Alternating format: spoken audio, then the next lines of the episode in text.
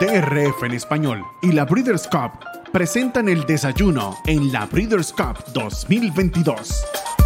Desde el 31 de octubre hasta el 3 de noviembre, disfruta de toda nuestra programación con noticias, entrevistas y más. Prepárate para desayunar como los campeones en la Copa Mundial de Criadores Breeders' Cup 2022, solo por DRF en español. 45 grados Fahrenheit la temperatura aquí en el hipódromo de Kinland, en Lexington, Kentucky, y el equipo de DRF en español hace presente una vez más para llevarles a ustedes esta cuarta edición del tercer año consecutivo del desayuno en las Breeders' Cup presentado por uh, Les saludo a Roberto El Potro Rodríguez, quien estará acompañado de Ramón Brito. El 30G, Randy Albornoz a cargo de los controles en un programa que tenemos preparado para hoy. Usted no se lo puede perder si es amante del handicapping, si es amante de los pronósticos, hoy es el día de conectarse, hoy es el día, pero antes queremos darle las gracias a nuestros patrocinantes, comenzando por Kinland Sales, por supuesto.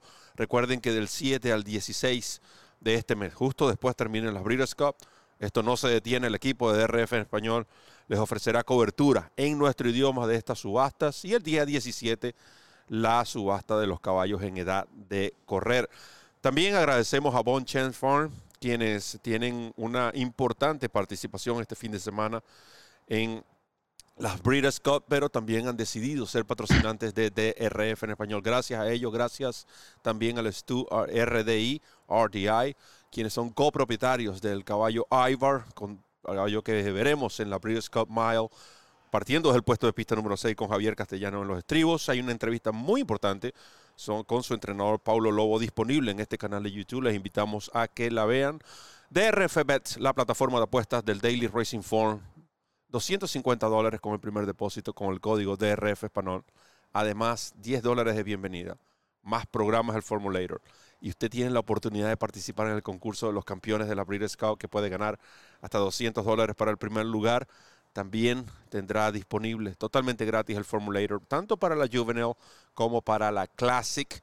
Y por supuesto el Formulator, como pueden ver, la mejor herramienta que existe para analizar una carrera de caballos. Les recordamos, por supuesto, que todos estos programas quedan grabados y también quedan disponibles en las mejores plataformas de audio que existen en el mercado. Llegó el momento de presentar y darle los buenos días oficialmente a Ramón Brito, el 30G. Gracias, Roberto. Feliz día, un feliz día para Randy, un feliz día a todos los amigos que ya están en sintonía de este programa, los que se van incorporando poco a poco al mismo y quienes lo ven en diferido. Todos los programas de DRF en español quedan grabados y disponibles a la hora de su preferencia aquí en esta plataforma, el canal de YouTube de la Casa de los Hípicos de Habla Hispana, que es nuestra casa y sobre todo es su casa. Bienvenidos a nuestra parte a este cuarto y último desayuno de la Breeders' Cup 2022. Contentos y felices de eh, compartir nuevamente con ustedes un programa que va a tener bastante chispa y bastante picante con la presencia de nuestros queridos amigos pronosticadores. Vamos a tener la presencia de David Mérida. Vamos a tener, vamos a, tener a, a José Francisco Rivera, Diego Mitaxtin y a nuestro compañero de labores Evanán Negrón. Así que vamos a tener ese, ese adicional para ustedes porque ellos van a dar sus criterios, sus opiniones, sus análisis de las carreras de Breeders' Cup y esto pues va a darle un matiz diferente a este programa que comienza el día de hoy. Esperamos por supuesto que lo disfruten, que nos acompañen. Agradecemos desde ya a tantas personas que ya se reportan. De hecho, en nuestro chat desde diversas latitudes de Latinoamérica y por supuesto eh, café en mano para que juntos a nosotros disfrutemos de este. Ahí está el café del jefe. Así es que un cafecito para que disfruten junto a nosotros de este sabroso desayuno en la Brioscope en nuestro día 4, día final, hoy jueves 3 de noviembre. No un café cubano, pero es lo que hay y hay que entrarle. Lo cierto es que Ramón, eh, como decía, Bob Buffer apenas va entrando a lo que es la parte del desayuno, en las con desayuno real. Este es el desayuno de información, aquel es el, desayuno nutritivo. Ah, este también nutre, pero el intelecto. Así que prepárense porque yo en lo particular, yo estoy simplemente esperando para tomar mis notas, porque hoy sí tenemos handicappers. Además de la información de Ramón, hoy vamos a tener handicappers que van a estar compartiendo con todos nosotros. em, empezando a, responder, Ramón, iniciando a responder las preguntas eh, desde República Dominicana, eh, que hasta cuándo los caballos salen a la pista. Regularmente los caballos salen a la pista, en el caso de galopar o trotar, eh, hasta dos días. Muchos entrenadores, incluso hasta un día antes de la carrera, lo sacan. Por la historia de las Breeders' Cup, lo que he podido presenciar en los siete años que tengo viendo estos entrenamientos, hasta el día jueves, cuando ven en, van a ver en pantalla lo que fue el Schooling de Flyland ayer. El caballo salió, la, tuvo la escuelita en el paddock ayer. Esto fue ayer, o eso no es hoy, no son señales, no es una señal del día de hoy, eso ocurrió ayer. Em, regresando a la, para responder, regularmente todos los ejemplares Breeders' Cup es hasta el día jueves que salen a galopar. El día viernes, los que corren el sábado, obviamente, sus entrenadores se dedican a caminarlos en, los establos. Y ya, por supuesto, los que corren el viernes, corren el viernes, van directo a la competencia. Ese es el patrón que ha sido en los siete años que tengo cubriendo las Breeders' Cup. Es lo que he podido ver. No sé si eso cambia, eh, Ramón, con las competencias regulares en el día a día. Según tengo entendido, no. Según tengo entendido, es eh, tú puedes galopar, hay muchos entrenadores que galopan a sus caballos hasta dos días antes de la competencia. ¿Cuál es tu eh, conocimiento al respecto? No, depende. Acuérdate que cada caballo es un ente individual. Eh, hay entrenadores que el mismo día de la carrera sacan los caballos a trotar en la pista.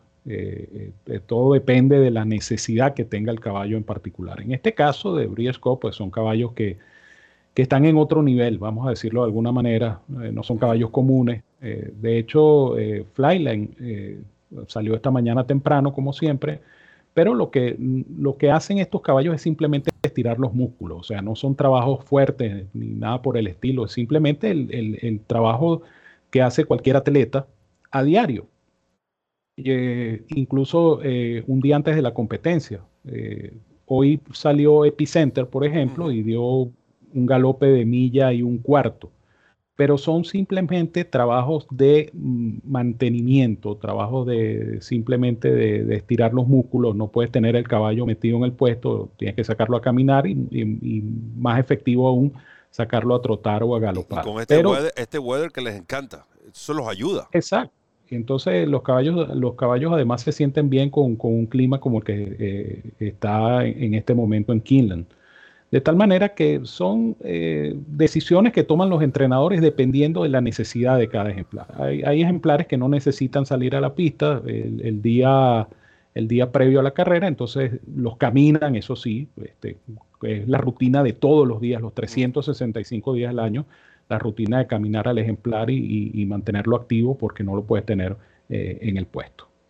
Sí, eh, preguntan por lo que fue el último briseo, interpreto, ¿no? que es la, la pregunta que nos hace un fanático, tanto de Flyline como de Life is Good. Y aquí es la diferencia, algo que me gustaría explicar. Los tiempos fueron similares, un minuto y fracción, un minuto tres, creo que, creo que el minuto, eh, registraron ambos un minuto tres para cinco furlong. Pero si tú estás presente y ves el, el entrenamiento, tú dices que se trata de dos briseos totalmente diferentes. El de Flyland para mí fue muy superior al briseo de Life is Good. Eso ocurrió el sábado pasado, donde estuvimos presentes y vimos ambos ejercicios. El galopado de Flyland realmente fue algo extraordinario. El de Life is Good no tanto, pero sí he visto mejoría en Life is Good desde ese sábado en cuanto a lo que ha sido su, um, su manera, su lenguaje corporal. He visto un mejor Life is Good para estos días. Quizás es típico en el ejemplar ahora yo vi a Life is Good trabajar previo eh, a la Pegasus World Cup y es, era otro caballo para mí, aquel mucho más rápido, mucho más dispuesto, más sharp, como dice aquí, más afilado. Eh, no sé si eso se va a, a, traducir hacia la carrera y de la misma manera, pero es otro punto, Ramón. Son dos trabajos exactamente al mismo tiempo, pero eh, a la vista lucieron totalmente diferentes. Y esas son cosas que siempre es bueno tomar en consideración. Y ya vamos a ver que David Mérida a las 7 y 20 seguramente va a hablar de esto. José Francisco Rivera a las 7 y 55. Diego Mitaxtin a las 8 y 40. Y Evan Negrón a las 9 y 15. Así que usted va a tener información de sobra. Pero regresando a lo que es estos comentarios sobre los ejercicios. Y qué bueno que hacen estas preguntas porque también eh, nos ayuda a poder sacar toda la información que tenemos para ustedes, Ramón. Eh, ¿Estás de acuerdo con esto de los tiempos en cuanto al entrenamiento? Por eso es que eh, regularmente como handicapper, si tú tienes acceso a ver videos de, tanto de carreras, que son por supuesto esenciales, pero si tienes acceso también a ver videos de entrenamientos, obsérvalos porque no necesariamente un minuto para cinco furlongs de, parte de dos, tres caballos significa que ambos lo hicieron de la misma manera, aunque el tiempo sea el mismo. Sí, efectivamente, eh, el, tema con esto de los trabajos es igual que las carreras, ¿no? Eh, hago el paralelismo por lo siguiente, cuando tú ves en una carrera que un ejemplar eh, obtiene una cifra Bayer de velocidad X, vamos a decir 100, y otro ejemplar obtiene también la misma cifra de velocidad, tú tienes que ver la carrera y, tratar de diferenciar cómo tuvo ese 100 cada ejemplar, cómo se ganó esa, esa, cifra de velocidad cada ejemplar. Lo mismo ocurre con los trabajos. Un caballo te puede pasar en 60 el kilómetro y otro caballo te puede pasar en 60 el kilómetro muy exigido. El tiempo al final es el mismo, pero la calidad del trabajo es diferente. Entonces, eh, en el caso de los trabajos, pues eh, teniendo una información de, reporte de cancha, eh, muchas veces se puede leer eh, el cómo hizo el trabajo el ejemplar, si lo hizo muy exigido, si lo hizo fácil. Otro aspecto importante de los trabajos de los ejemplares es lo, que hemos, lo que se llama el gallop out, que es lo que viene después del final del trabajo. Un trabajo programado de mil metros, por ejemplo, esos 600 metros adicionales después del ejercicio es lo que se conoce como el gallop out, donde el caballo va ya desacelerando, eh, ya terminó el ejercicio principal, digámoslo así, y eh, eh, muchas veces ese galopado habla también de la condición del ejemplar. Hay, caballos que de repente no, llegan ni siquiera a 400 metros porque ya vienen agotados y, Exactamente. y, abandonan después de la raya, vamos a decirlo así. Suponiendo que el trabajo se midió hasta la raya, después de la raya el caballo abandona, hay otros caballos que siguen. Por ejemplo, el, trabajo de Flyline del, del pasado sábado, el caballo terminó galopando, galopando la milla en 97 y fracción. Entonces tú dices, wow, este es un caballo que anda en, una condición extraordinaria. Claro, Entonces, porque él, después, eh, él, terminó de recorrer, si le quitas esa fracción, es decir, él recorrió, para que tenga una idea, 600 metros en, 37 segundos. Exacto, pero galopando. Al galope, cuando hay caballos que, que, en trabajo exigido ah, eh, ponen ese tiempo de 37. Entonces es mucho también de, cómo luce el ejemplar en el trabajo. E, esta es la parte apreciativa del trabajo. Entonces no todos son iguales. Es decir, eh, estos reportes de trabajo que uno suele leer, dice, bueno, el, trabajo más rápido de 28 trabajos, el, segundo trabajo más rápido de 28. Pero eh, son cifras absolutas. Lo que no, lo que no te dice ese, ese reporte es cómo hizo ese ejemplar cada ejercicio. Entonces es simplemente cuestión de apreciación y, de tratar de acumular la mayor información posible para tener una noción más clara de la condición de cada caballo. Sí, y hoy es un programa que si usted tiene eh, algún tipo de pregunta referente a handicapping, referente a ejercicios, hoy es el día de hacerlo. Ya cerramos con esto. Y eh, para ofrecerles información cuando um, ven en pantalla, van a ver en pantalla eh, lo que fue el trabajo de Fly, el cual pude disfrutar a eso de las 6 y 25 aproximadamente. La pista se abrió hoy a las 6. Eh, Juan le iba, como dicen acá, hands full, porque el caballo lució muy, muy bien. Cuando tengamos la toma, seguramente lo vamos a colocar. Pero queremos decirle, a las 7 de la mañana va a salir a la pista de Platinum Queen y Midnight Mile a las 7 y 45, Spirit Gall. Eh, a las 8 es cuando sale la gran mayoría de los caballos europeos encabezados por Nashua, um, Mischief, Kinross, um, Dream Loper, Dramatize, um, Lady Hollywood, Broom, Stone Age a las 10, 8 y 10, Order of Australia, Meditate Tuesday, todo esto a las 8 y 10. Um, Rebel Romans a las, 11, a las 8 y 15 junto a Motor Games, todo lo que es la flotilla de Charlie Appleby, Creative Force, Mischief Magic, Nation Pride, Naval Crown. Es decir, eso es el orden de, y cuando están viendo lo que fue el trabajo de Flyland, eh, yo decía, no sé si creo que salió en el audio de, He just want to go. Eso es lo que, eso es lo que pude interpretar de este ejercicio.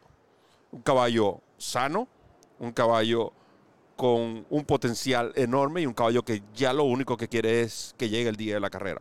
Esto es lo que se llama un caballo que está listo para correr, para hacer lo que sabe hacer y creo que eso lo vamos a poder disfrutar el próximo sábado. preguntan, ¿esas fracciones de segundo marcará la diferencia de la carrera?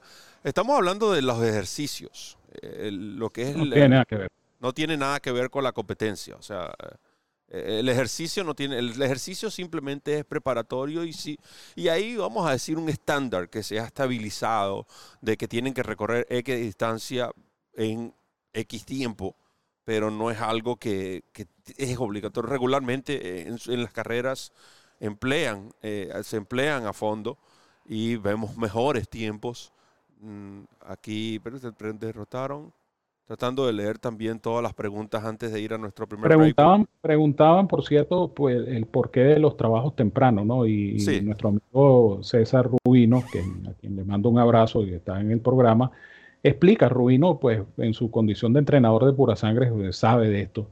Y, el caballo trabaja temprano para que el clima sea lo más favorable posible para que se aproveche el día para que el caballo llegue y se relaje, en fin, eh, es una rutina que se hace en horas de la mañana por eso, por razones de, clima y por razones de aprovechar al máximo el día del ejemplar. No lo puedes sacar a trabajar a las 10 de la mañana eh, cuando el clima es un poquito más severo, ¿verdad? Obviamente dependiendo, del, dependiendo de la ubicación geográfica, pero eh, se hace temprano para eso, pues, para, para aprovechar el, mejor clima posible a la hora de ejercitar. Sí, derrotaron a Nature Street, derrotaron a Señata, derrotaron a Secretariat, derrotaron a American Pharaoh.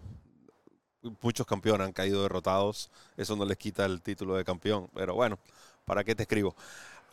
Flyline, eh, continuamos viendo lo que fue su rutina esta mañana. Y es interesante, Ramón, porque en el, acá en el hipódromo de Kinlan, eh, hay la, la entrada a la pista, mm, vamos a ubicarlos pensando que estamos mirando la, estamos de frente a la recta final, ¿ok? Si estamos de frente a la recta final, al, valga la redundancia, al antes de la primera curva hay una entrada a lo que son los barns regulares, los barns de, de los donde están hospedados la mayoría de los caballos en temporada, ¿ok?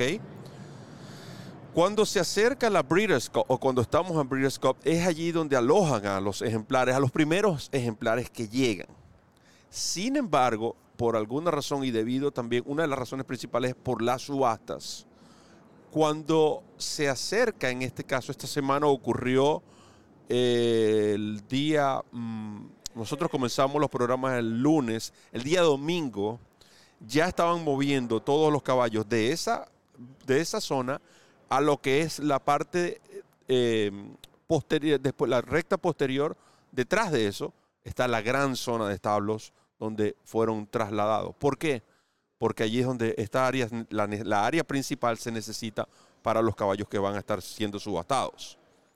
Entonces, a la entrada, es, lo que quiero decir es que los caballos de Breeders' Cup en la mañana y la rutina de Flyland específicamente es que sale desde el fondo de la recta, él da una vuelta y cuando gira las, cuando va a girar la, cuando está girando la última curva por segunda vez, allí lo detienen.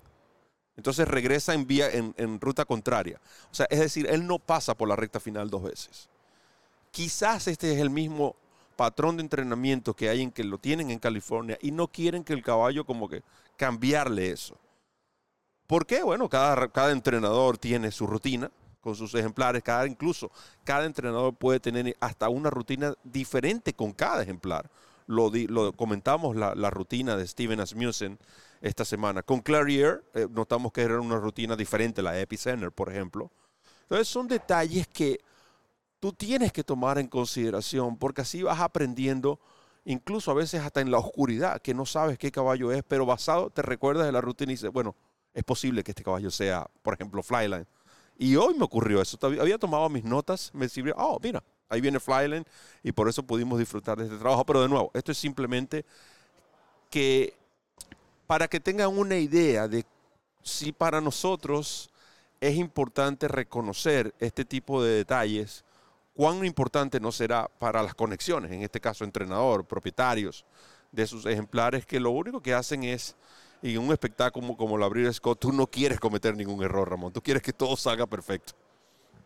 Es correcto. Eh, fíjate que hay, rutinas diferentes, ¿no? Y eso varía de entrenador a entrenador, de país a país. Fíjate, la yegua japonesa la llevan a la pista de entrenamiento, la caminan en la pista de entrenamiento, la sacan de la pista de entrenamiento, la llevan a la pista de arena, la galopan en la pista de arena. O sea, eh, son sistemas, pues cada, cada entrenador tiene su, manera de trabajar, su sistema, eh, su sistema de trabajo que no debe confundirse con que todos los caballos trabajan igual.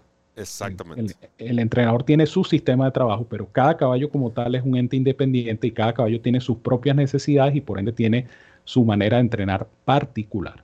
Sí, nosotros les recordamos que están disfrutando del desayuno de las Breeders' Cup a través de DRF en español en este canal de YouTube, al cual le pedimos que se suscriban y compartan este programa. Prepárense, vamos a hacer nuestra primera pausa y al regreso tenemos el primero de nuestros invitados, David Mérida, el hombre de la guía del pool Dice que viene con todo para las Breeders' Cup. Vamos a ver. Vamos arriba. DRF en español. La casa de los hípicos de habla hispana. El lugar donde encuentras noticias, pronósticos, programas en vivo y mucho más. Síguenos en nuestras redes sociales y disfruta con los campeones.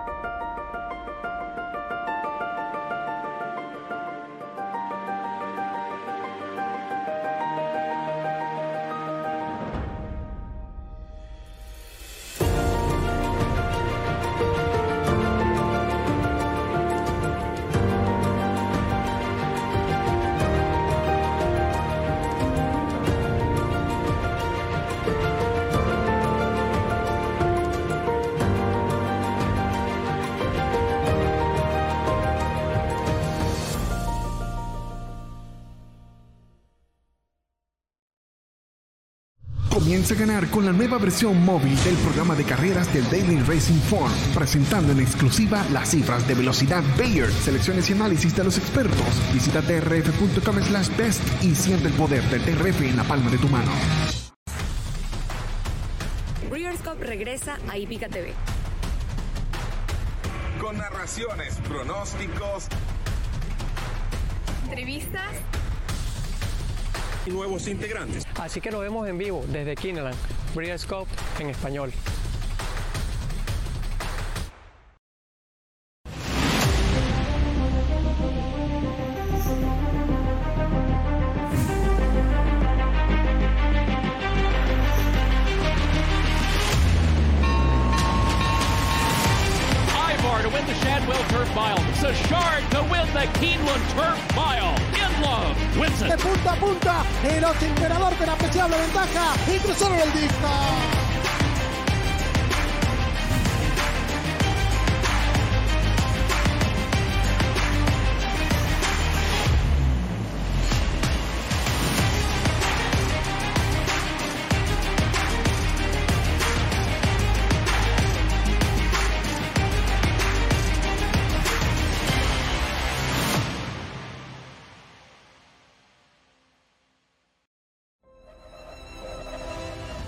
Sale is a destination event for buyers and sellers around the world. The ambiance during the September sale was incredible. As we move into Keeneland November, I think people will find a new experience, a new atmosphere, new optimism.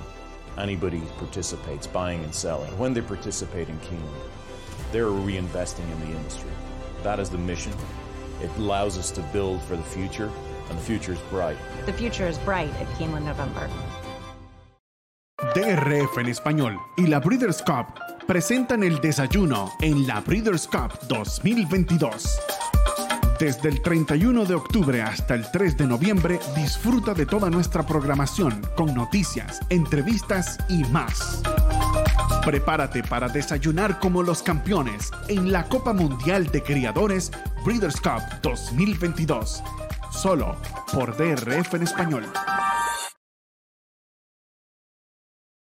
También Army Wife viene también a competir con las dos campeonas del 2021. Malatad ya liquidó a Letrusca cuando entraron en la recta final. Se carga hacia la baranda. Army Wife será su única rival en la recta final del Spinster grado 1. Sacó tres, sacó cuatro cuerpos y la campeona de la división. Hasta ahora, Malatad va a decidir con Ness en la Breeders' Cup Staff del 2022. Malatad quinta victoria de Top Pleasure en el Spinster, galopando el clásico grado 1 de la división.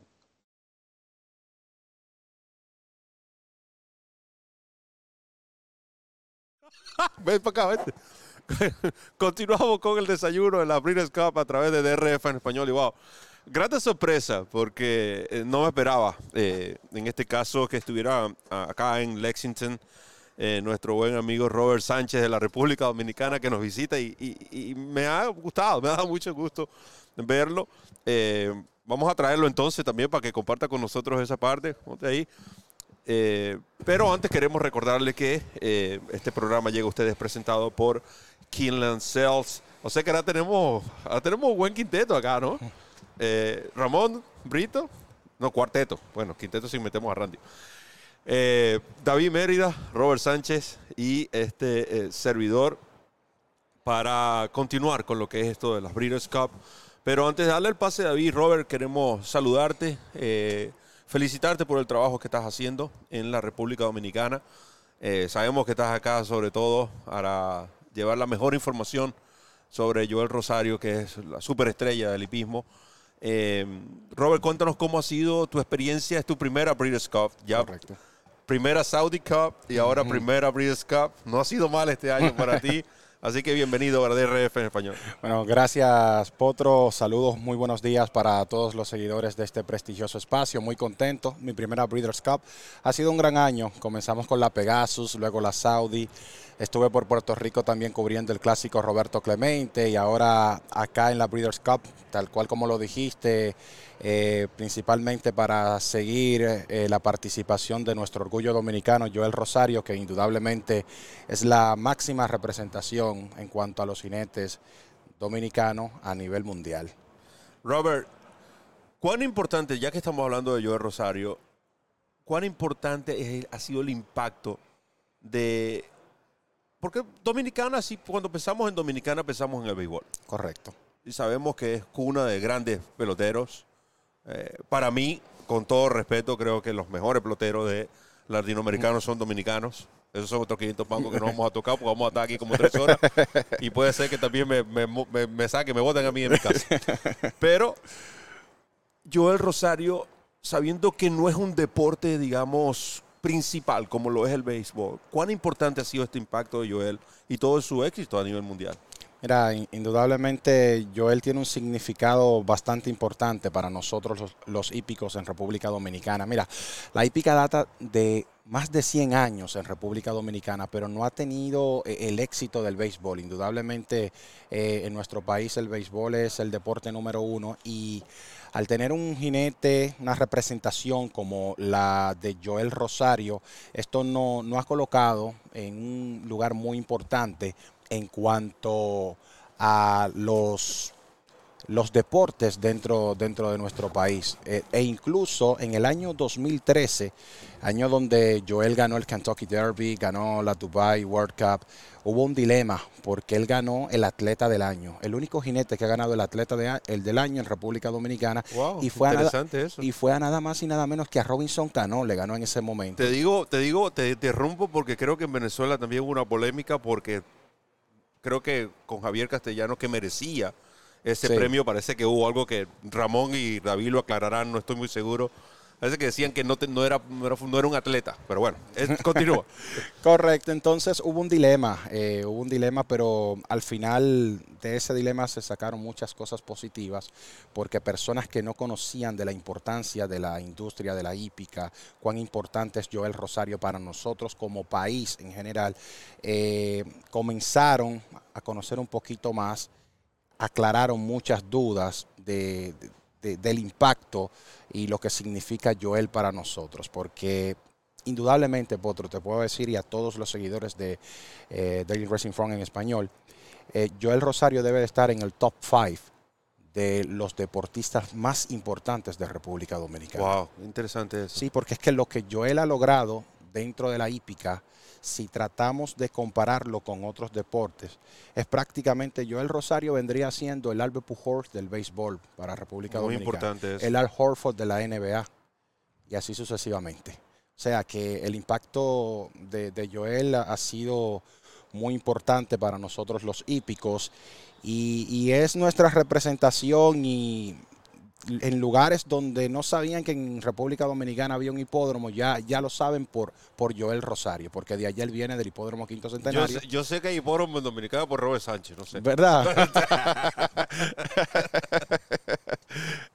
qué, qué bueno compartir con ustedes, de verdad que sí. Y agradecido, Potro, y de todos los colegas por, por esta grandiosa oportunidad. Eh, venir a la Breeders' Cup, eh, personalmente, es un sueño hecho realidad y, y es algo que, que significa mucho para mí. Sabes que nosotros, los que venimos de Latinoamérica, Lo sé, eh, lo eh, sé. hay muchas limitaciones y, y cuando uno llega a, a estos lugares, uno siente que vale la pena todo lo que uno hace. Y, y definitivamente eh, me, me pone muy contento y a la vez agradezco también a la fanaticada hípica dominicana que siempre me han respaldado y siempre siguen nuestro trabajo, también a la fanaticada hípica de Latinoamérica que, que siempre se mantienen dándole seguimiento a todo lo que hacemos tanto a nivel nacional como internacional. Bueno, y puedo verme reflejado en ti, veo tu trabajo, eh, te animo a que sigas adelante.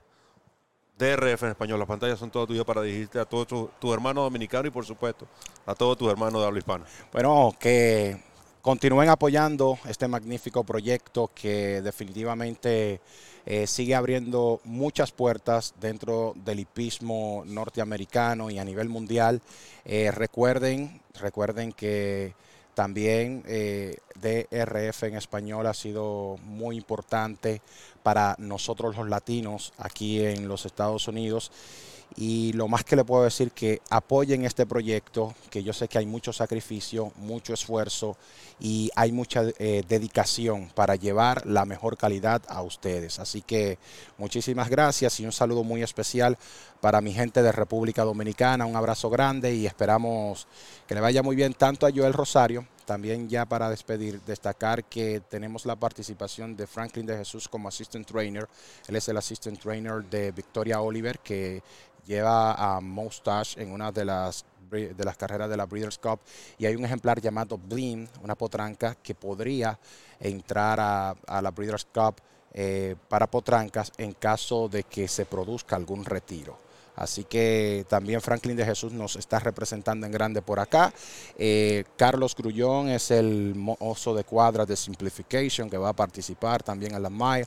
Así que tenemos varios representantes y esperamos que le vayan muy bien a cada uno de ellos en representación de nuestro país. ¿Te puedo hacer una pregunta pública? Sí, claro, no hay problema. ¿Cuánto te costó esa jacket? si supieras que me lo regalaron. Te lo regalaron, te doy 100 pesos ya, pero para que la botes. No, no, jamás. I love Boston. Big Papi. Sácalo aquí, sácalo aquí, sácalo rápido. Gracias. Gracias, Robert, por haber estado con nosotros. Siempre un placer. Eh, y bueno, eh, me llena de orgullo porque he, he visto trabajar a Robert eh, Sánchez y, y como le dije, y lo puedo decir públicamente, veo, me veo reflejado allí, ¿no? Eh, eh, muy trabajador, siempre atento, eh, dispuesto a aprender, que es lo más importante. Siempre abierto a, a, aprender. Creo que esa ha sido una de las claves por la cual hemos llegado donde hemos llegado y yo sé que Robert también va por buen camino. Ahora sí, Ramón Brito, presente usted al próximo um, invitado, el cual dice que, bueno, este año va a esta, esta bueno, se va a llenar de mangos. Vamos a ver. Yo quiero, yo quiero esos mangos. Sí, señor. Sí, señor. Vamos a comenzar entonces con esta tertulia de pronósticos y de análisis de eh, Breeders' Cup 2002 y nuestro primer invitado es además un invitado muy especial porque es parte del equipo de DRF en español, eh, nuestro narrador David Mérida, quien ha estado con nosotros llevando los detalles de, las, de los grandes eventos que ha transmitido DRF en español. Así es que estamos muy contentos. El hombre y que lloró con Moira. El hombre que se emocionó, a- se conmovió, vamos a decirlo así para que suene mejor, se conmovió en esa recta final del Queen's Play, con toda la razón del mundo, por supuesto. El rey del asopado mexicano, el rey del picante, nuestro Ese mismo. David Mérida, bienvenido, hermano querido. Tanto prólogo para decirme el rey. Ahí, el del asopado, ahí, asopado hasta ahí llegaste. Tanto prólogo. Hasta ahí llegué. Este, gracias, gracias por la invitación nuevamente a Daily Racing Forma en español, a Casa de los Hípicos de habla hispana, muy contento de poder compartir con todos ustedes. Y precisamente estábamos hablando de- del aspecto de los briseos, ¿no? De, de lo que es el, el trabajo matinal de los ejemplares. Y yo estaba comentando que yo trabajé 15 años tomando tiempo en el primero hipódromo El Comandante y después hipódromo Camarero, luego de la adquisición. Y realmente ese contacto que uno tiene diariamente con jinetes, entrenadores, agentes de jinetes, dueños de caballos, eh, toma tiempo, etcétera, eh, te da es una fuente de aprendizaje, una tremenda escuela durante eh, todo ese tiempo y tú ves los diferentes libros y, cada entrenador, algunos pues trabajan como, una, como si fuera una, especie de, de sábana para todos los ejemplares, mientras que otros entrenadores sí se dedican a diseñar un trabajo específico para cada ejemplar. Eh, no es lo mismo trabajar una, una yegua de 390 kilos que trabajar un callo de 500 kilos. Hay caballos que, que necesitan trabajar acompañados porque no se esfuerzan, mientras que otros, eh, como en el caso de Flightline, yo veo, el- veo el galope de Flightline hoy jueves, dos días antes de la carrera, y con la experiencia que tengo con los trabajando con los entrenadores de Puerto Rico, al galopador le hubieran pegado dos gritos porque el caballo va arrastrando al galopador. Inclusive, a mí lo que me provoca es mandarle a poner unas, unas bridas largas al caballo, ¿verdad? Este, para ayudar al galopador, porque el caballo tiene tanta fogosidad, él es un, es un animal que es, que es único en, en- en su manera de estirarse, en su manera de trabajar. Es un caballo que te puede pasar uno o diez eh, este, mirando para el yunque, como decían en Puerto Rico, mirando para el. Entonces, eh, eh, el diseño del, del briseo y del trabajo para cada ejemplar es completamente diferente dependiendo del físico, de- dependiendo de cómo come el ejemplar. Ah, ahor- ahorita que mencionaste a Moira, eh, eh, Ramón, eh, la madre de Moira, eh, Divina Aida, era un ejemplar que tenía problemas para comer. Nosotros tuvimos que contratar a una nutricionista para que le- nos ayudara a mejorar los hábitos de comer de ella. Y nosotros le, nosotros le cambiamos la comida y le conseguimos un alimento que era súper rico en grasa para que la yegua no perdiera peso. Y, y, tú, y tú ves que ese es el caso de Moira. Moira tiene ese aspecto físico también, un ejemplar atlético, delgado, que, normalmente uno no lo trabaja, por lo menos Divinaide nosotros no lo ha trabajado muy duro. Moira tiene par de trabajos bullet para la carrera, tiene trabajos de 58. fracción. Entonces, él- el libro varía mucho de entrenador a entrenador, pero realmente me impresionó mucho el galope de Flyland hoy jueves y me hizo recordar lo que pasó con American Pharaoh antes del Travers. Eh, ¿Te acuerdas que había muchísima gente en, el, en el galope antes del Travers y el caballo se fue mucho más largo de lo que esperaba Buffett? Y el, y el caballo se perdió con King Ice. Eh, eh, de- Más no, creo que más no se perdió por el galope, se porque- perdió por porque- otras situaciones de carrera. Bueno, es te posible, digo pero algo, eso te fue digo una de las algo, excusas que- lo, he, lo visto los dos, fue David, lo he visto los dos. Flyline es un caballo superior a American Pharaoh. No, de- y físicamente le sí lleva una morena, definitivamente. definitivamente. Y, y- y otra cosa sobre Flightline es el, es el segundo caballo en llegar invicto eh, como ejemplar mayor al Breeders' Cup Classic. Está llegando invicto en seis salidas. El, el- el- ejemplar previo fue Seniata, eh, pero lo que estábamos comentando anteriormente, Flightline es el único ejemplar en la historia de la Breeders' Cup que hubiera sido favorito en el sprint, hubiera sido favorito en la milla y hubiera sido y es el favorito del Classic, ¿verdad? O sea, el- el Seniata era, ni siquiera fue favorita en el, en, en el Clásico, no era eh, de las yeguas más jugadas. O sea que es, es un, es, un, es un caso básicamente eh, sin precedentes. El caso de, de Flightline, por supuesto, pues es la vedette del Ahora, fin de semana. Ahora, valga la, Eh, la introducción, lo que el público quiere escuchar. ¿Cuáles son tus top picks? ¿En qué carreras y por qué? Ok. Eh, eh, empezando por, obviamente, el viernes con Cave Rock, porque Cave Rock eh, tiene unos trabajos espectaculares, tiene una cifra de velocidad de 104 de preparación en, su, carrera, su primera carrera en milla. Ah, si lo comparamos con Cornish, Cornish tenía un 82 el año pasado. este caballo tiene 22 puntos por arriba de Cornish. Eh, es un caballo que es entrenado por Bob Baffert, que ha ganado esta carrera cinco veces.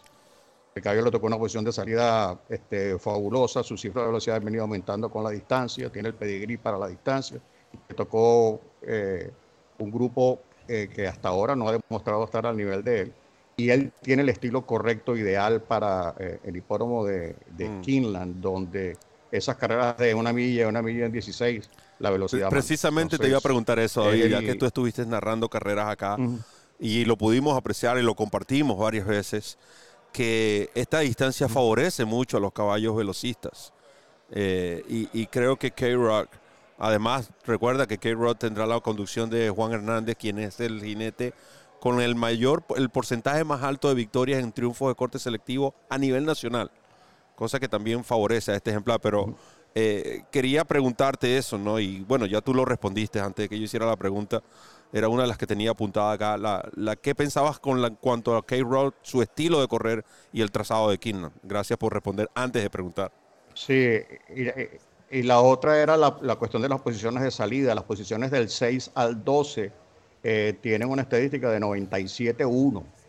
Eh, o sea que, básicamente arrancar de la milla o de la milla 16 en Kinland de los puestos de afuera es sumamente cuesta arriba para los rivales. O sea que a él le salió todo a pedir de boca, eh, realmente. me impresiona la calidad de los trabajos, la cantidad de trabajo que tiene. O sea que la confianza. Cuando, cuando, un entrenador te trabaja un caballo, de la manera que han trabajado a K-Rock, número uno, tiene que ser un mm. caballo sumamente sano. Y número dos, tiene que haber una confianza extrema del entrenador a que el caballo pueda eh, mantener ese patrón de trabajo para la carrera. Ese es el, principal de, eh, Ramón, ¿tiene, Ya, David, Ramón, ¿tiene eh, alguna pregunta para David? En este momento estamos totalmente de acuerdo con David en cuanto a la explicación de Cape Rock. Y, y nada, si tienes alguna opinión, David, ya que hablaste de la carrera de Potros, una opinión sobre la carrera de Potranca, sobre la Juvenil Phillips, que es una carrera que para mí es interesante. Eh, nosotros en esa carrera, en la eh, séptima, nosotros escogimos a Chop Chop, porque ella viene de correr en arena, pero su carrera en la grama fue muchísimo mejor. Ella, eh, entendemos nosotros que, es un ejemplar que se le va a probablemente presentar la carrera por la velocidad que hay. Y nosotros nos gusta de sorpresa esa número 7 Chop Chop. Sin embargo, hay eh, otros ejemplares con, mucha oportunidad. Por supuesto, eh, tiene a, Chocolate Gelato y tiene a Atomically. esa, esa potranca Atomically tiró eh, una cifra de velocidad muy superior a la de los machos el mismo día.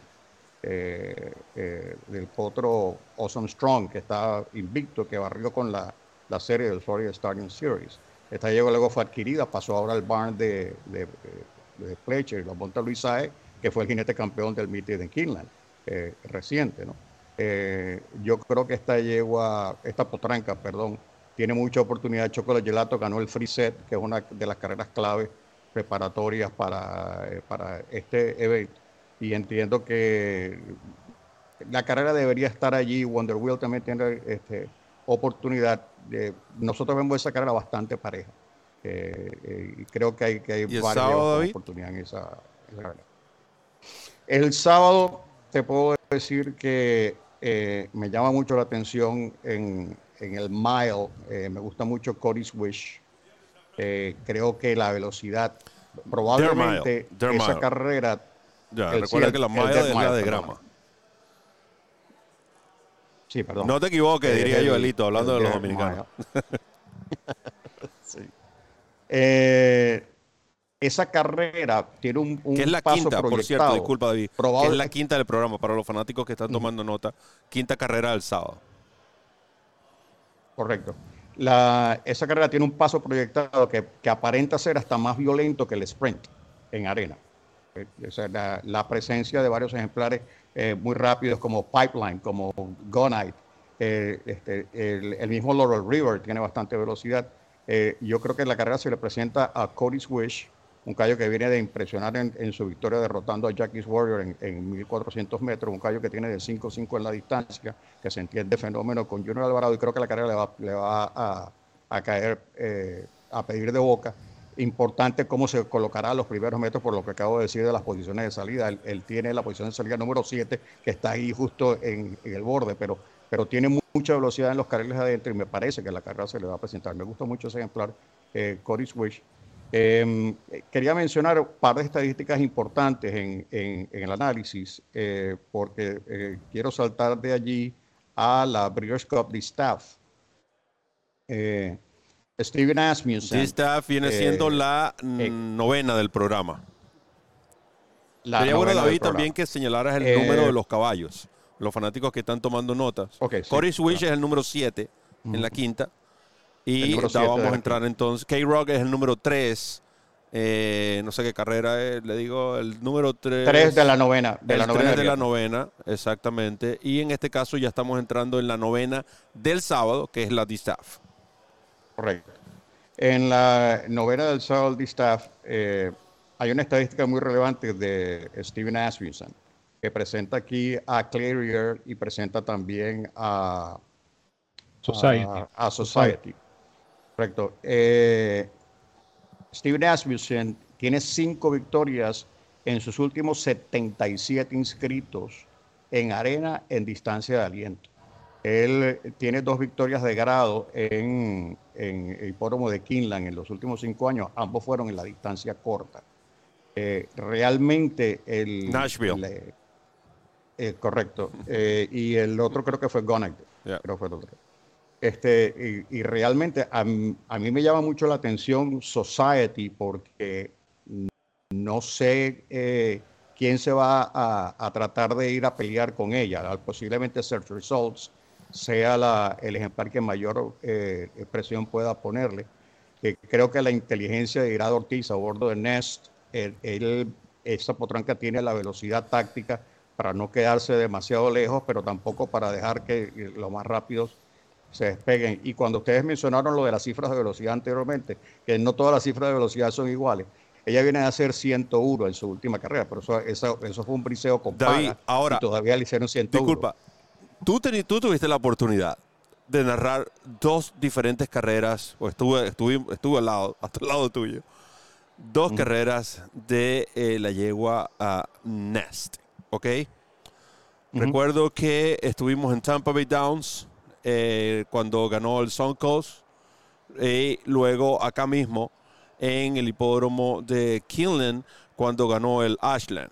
Sé que fueron carreras consecutivas, pero basado en esas dos competencias.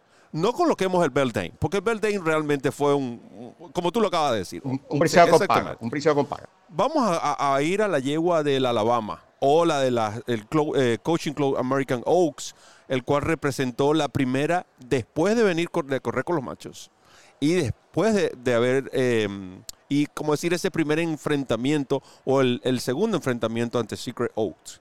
¿Ok? ¿Cómo comparas tú esa yegua que vimos en el sur de la Florida, acá mismo en Kinland, con esta de la cual estoy hablando de Saratoga? Yo creo que una yegua primero mucho más madura, una yegua que ha, una potranca que ha aprendido a, relajarse, que, que, su versatilidad, su velocidad táctica y lo bien que se ha entendido con Irad Ortiz se le presenta ideal para esta distancia de 1800 metros con una posición de salida que le va a permitir a ella probablemente este, eh, no tener problemas de tráfico, tiene la velocidad por fuera de ella, simplemente va a dejar que Set Results y Society se vayan y ella va a quedar al claro de, sus rivales. Eh, otro factor muy importante es la gran efectividad de Fletcher en este hipódromo de Kinland, en eventos de grado, en distancia larga. Y todos estos números, por cierto, son de Daily Racing Form Formulator. ¿okay? O sea, no, me lo, no lo inventé yo, lo saqué del, del Formulator. Eh, Fletcher tiene de 88-25, 28% de ganadores en, la arena, en el hipódromo eh, de Kinland en los últimos cinco años. O sea que este hombre cuando va para allá, va para allá a matar.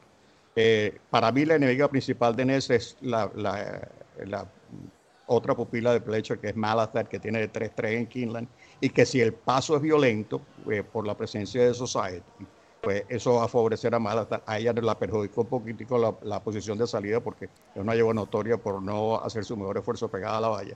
Pero también pues, son 1800 metros y tiene un, un- un hombre que ha ganado, que tiene el récord de, de dinero producido por un jinete, John Velázquez. Ahora, pero, pero yo creo que Nest es otro ejemplar que debe servir de base, la número 6 de la novena en eh, eh, el día sábado. Y por supuesto, pues ya hablamos de Flightline, ¿no? Yeah. Que es el otro caballo que, que es base de, eh, de las jugadas.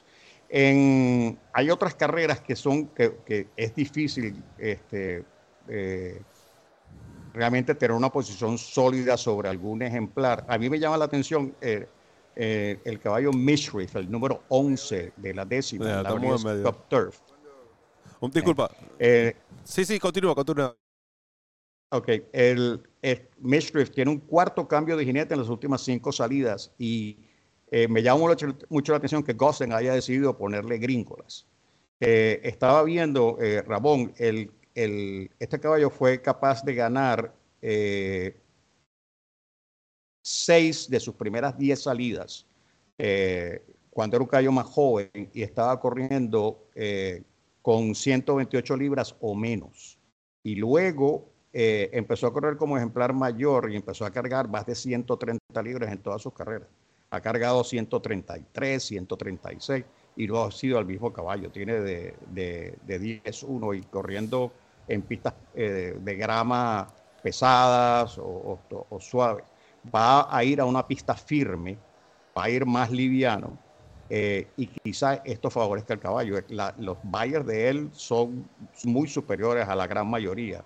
De la carrera es el caballo de mayor clase, de mayor calidad. Y me llama la atención que John Gosden, con la experiencia, con la, eh, o sea, un hombre que, que- que ha tenido el éxito, el entrenador de Naval, eh, haga este, este viaje con Mishriff a la Breeders' Cup Turf. para Que es su última salida, al es su última carrera, por cierto. Correcto, exacto. Entonces me llama mucho la, intención, la atención la inscripción de este caballo. Y yo creo que esto es un caballo que va a tener un dividendo, no va a tener un dividendo de favorito. No, no, no, no. No va a ser favorito. Mishrin no es favorito. 8, 9, 1. No, exacto, porque ahí van los caballos de, eh, de Apple, y va Nation's Pride, y va Rebels Romance, que son ejemplares que, que no tienen las cifras de velocidad. Nation's Pride viene a ser un 96. Y Rebels Romance es un caballo que principalmente ha dominado en pistas eh, muy pesadas o muy suaves. Me llama la atención ese caballo número 11, Mystery, en la décima carrera del programa. Caballo, Eh, o- caballo interesante Mishriff porque eh, eh, pareciera que yo lo veo que no es el mismo caballo este año. Un caballo que, que, de hecho en la última carrera en el, en el arco de triunfo este caballo se quedó en el, prácticamente se quedó dormido en el aparato, no, no, no salió con ellos. De repente la gringola es por eso, ¿no? Porque el caballo a lo mejor no, no, no está teniendo esa concentración. Pero el, el- el- la duda que tengo con Mishriff, que no deja de ser un gran caballo, recuerden que Mishriff ganó la Saudi Cup eh, una carrera para nosotros muy, de muy grata recordación. Eh, este caballo, Mishriff, Y luego eh, ganó la Shima, ¿cierto? y, y luego ganó la, la Dubai Shima Classic en, en y, y un mes después ganó en Turf. Exactamente. O sea, es un, es un caballo excepcional. Quizá no sea el mismo caballo, pero lo que me preocupa es justamente eso, que tú experimentas con una gringola justamente en una carrera tan importante como esa. Más allá, más allá de, ese, de ese factor, Mishriff es un caballo interesante. Ahora, eh, mira, mira, No, mira este, este contraste, ¿no? O por lo menos decir estas tres informaciones diferentes sobre el mismo caballo. David le habló lo que es la parte estadística, Ramón habló lo que es la parte histórica. Yo les puedo decir, este caballo se vio sensacional. Su físico y la manera como estaba galopando. Este caballo anda en excelente condición y deberían incluirlo en sus combinaciones. Así que tienen información de sobra sobre Mitchell, que es un ejemplar que, como dijo David, va a ofrecer buen dividendo, Mérida. Muy bien. eh, otros eh, eh, est- estadísticas interesantes es eh, la gran efectividad de Brad Cox en este hipódromo de Quina. Es brutal la efectividad de este hombre. No solamente tiene 35% de ganadores, él es el, el entrenador eh, de eh, Cyberknife en la Cup Mile, ya, ya yo ahí mencioné que me, me gustaba Cody Switch, pero en, en el- otra vez dije Cup Mile, Cup Mile Dirt. Eh, este Brad Cox tiene 42% de ganadores en evento de grado en Keeneland. 30, del 31-13 eh, y realmente eh, es el principal enemigo de ese número 7, Cody Swish. No quería dejarlo de mencionar la, la estadística de Brad Cox en este hipódromo. Bueno, yo creo que Eh, eh, si los fanáticos pudieron tomar nota de la información de David, recuerde que David va a tener, vas a tener la guía del pool disponible, ¿cierto? Para las Breeders' Cup, David. Cor- correcto, ya, están, ya está disponible, ya está en circulación la del día viernes, eh, la del sábado la estaremos posteando el día de No se mañana. puede, mira, tienen información acá, tienen la guía del pool que es totalmente gratis, van a tener la referencia, o sea, ¿por qué pagar por información? Es lo que yo digo, ¿por qué pagar por información si tiene, la puede tener a la mano e incluso me atrevería a decir de mucho mejor calidad, contenido y por supuesto conocimiento? Gracias David por haber compartido con nosotros, seguramente te vamos a tener en próximos programas, eh, ya hablaremos de lo que será eh, DRF en español y queremos agradecerte públicamente por el gran trabajo que has realizado este año. Eh, mano a mano pude ver Kentucky Downs definitivamente fue eh, una universidad y, y creo que lo que logramos hacer allí eh, es gran- en gran parte, David, se debe, se debe a tu esfuerzo. Estuvimos en Tampa Bay Downs, viajamos hasta Canadá para lo que fue el Queen's Play, eh, estuvimos acá en Keeneland, en fin, eh, DRF en español se siente muy agradecido de, de todo lo que hiciste por nosotros este año. Y se, se los agradezco de todo corazón.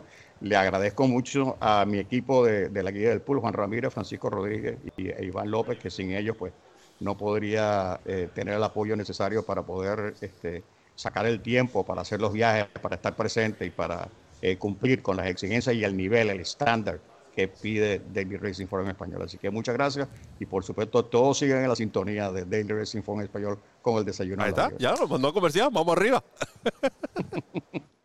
DRF en español, la casa de los hípicos de habla hispana. El lugar donde encuentras noticias, pronósticos, programas en vivo y mucho más. Síguenos en nuestras redes sociales y disfruta con los campeones.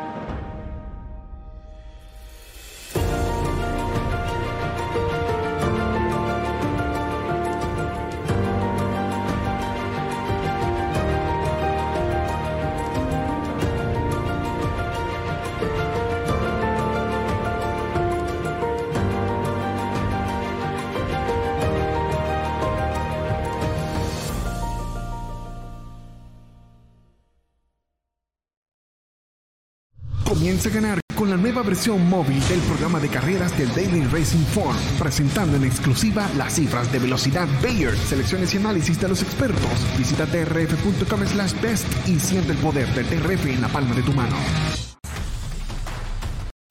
Breeders' Cup regresa a Hípica TV.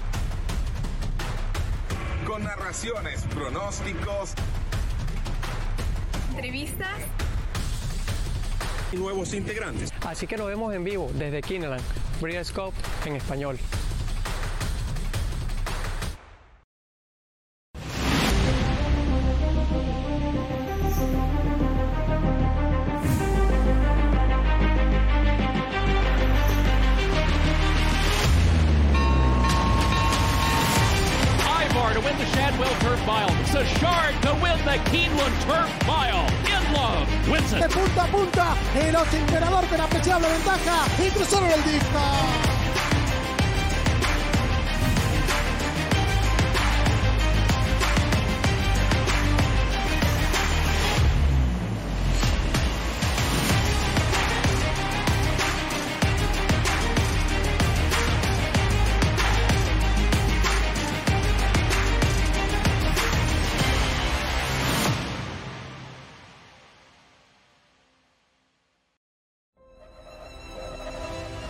Sale is a destination event for buyers and sellers around the world. The ambiance during the September sale was incredible. As we move into Keeneland November, I think people will find a new experience, a new atmosphere, new optimism.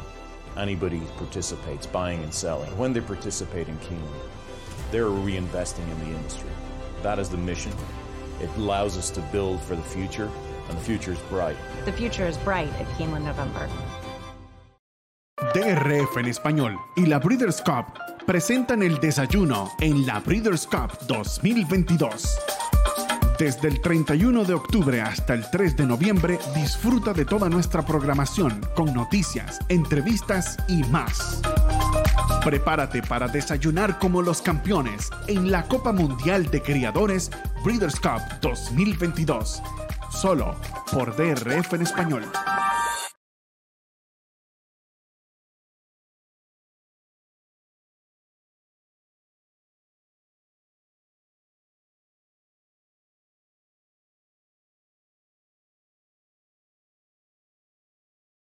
And the winner is cuando giraron la última curva del Bourbon, grado 2 aquí en Kinlag a través de Daily Racing Form en español. Deer District presiona a Panamá por fuera los arropa and the winner is Bopio también en la, en la lucha and the winner is con Flavian Pratt a pasos agigantados se despega en el Bourbon grado 2 se los ganó and the winner is segundo Deer District tercero terminó el ejemplar Really Good Continuamos con el desayuno en la Breeders' Cup en español a través de DRF en español, la casa de los hípicos de habla hispana. Mucho público. Podría decir mucho más público que ayer, ya en los últimos días previos a la 39 edición del Campeonato Mundial de la Copa de Criadores, mejor conocido como Breeders' Cup. Eh, continuando con lo que es este programa especial que hemos preparado para ustedes. Muchos invitados. Nos acompaña alguien que en lo personal eh, admiro mucho en la parte profesional. Eh, José Francisco, he tenido el privilegio incluso de trabajar con él durante la transmisión de eh, Tampa Bay Downs, específicamente del Tampa Bay Derby. Y, creo que para nosotros los periodistas, no solamente periodistas hípicos, ¿no? Ya hablando de lo que es todo el deporte, de habla hispana, José Francisco tiene que ser un punto de referencia y nos sentimos privilegiados de tenerlo. Le damos la bienvenida. El hombre luce mucho mejor que nosotros, pero bueno, la vida también lo ha tratado bien. Vamos arriba. Tiene pelo por lo menos. Saludos. Tiene pelo, viejo. Todavía te queda. Un gran abrazo para ambos. Bueno, sí, queda un poquito, pero todavía queda algo. ¿Cómo están? Cordial saludo. Qué bueno estar con ustedes aquí en este desayuno. Ya, bueno, al terminar aquí voy a tomarme mi cafecito, eh, Potro y, y Ramón.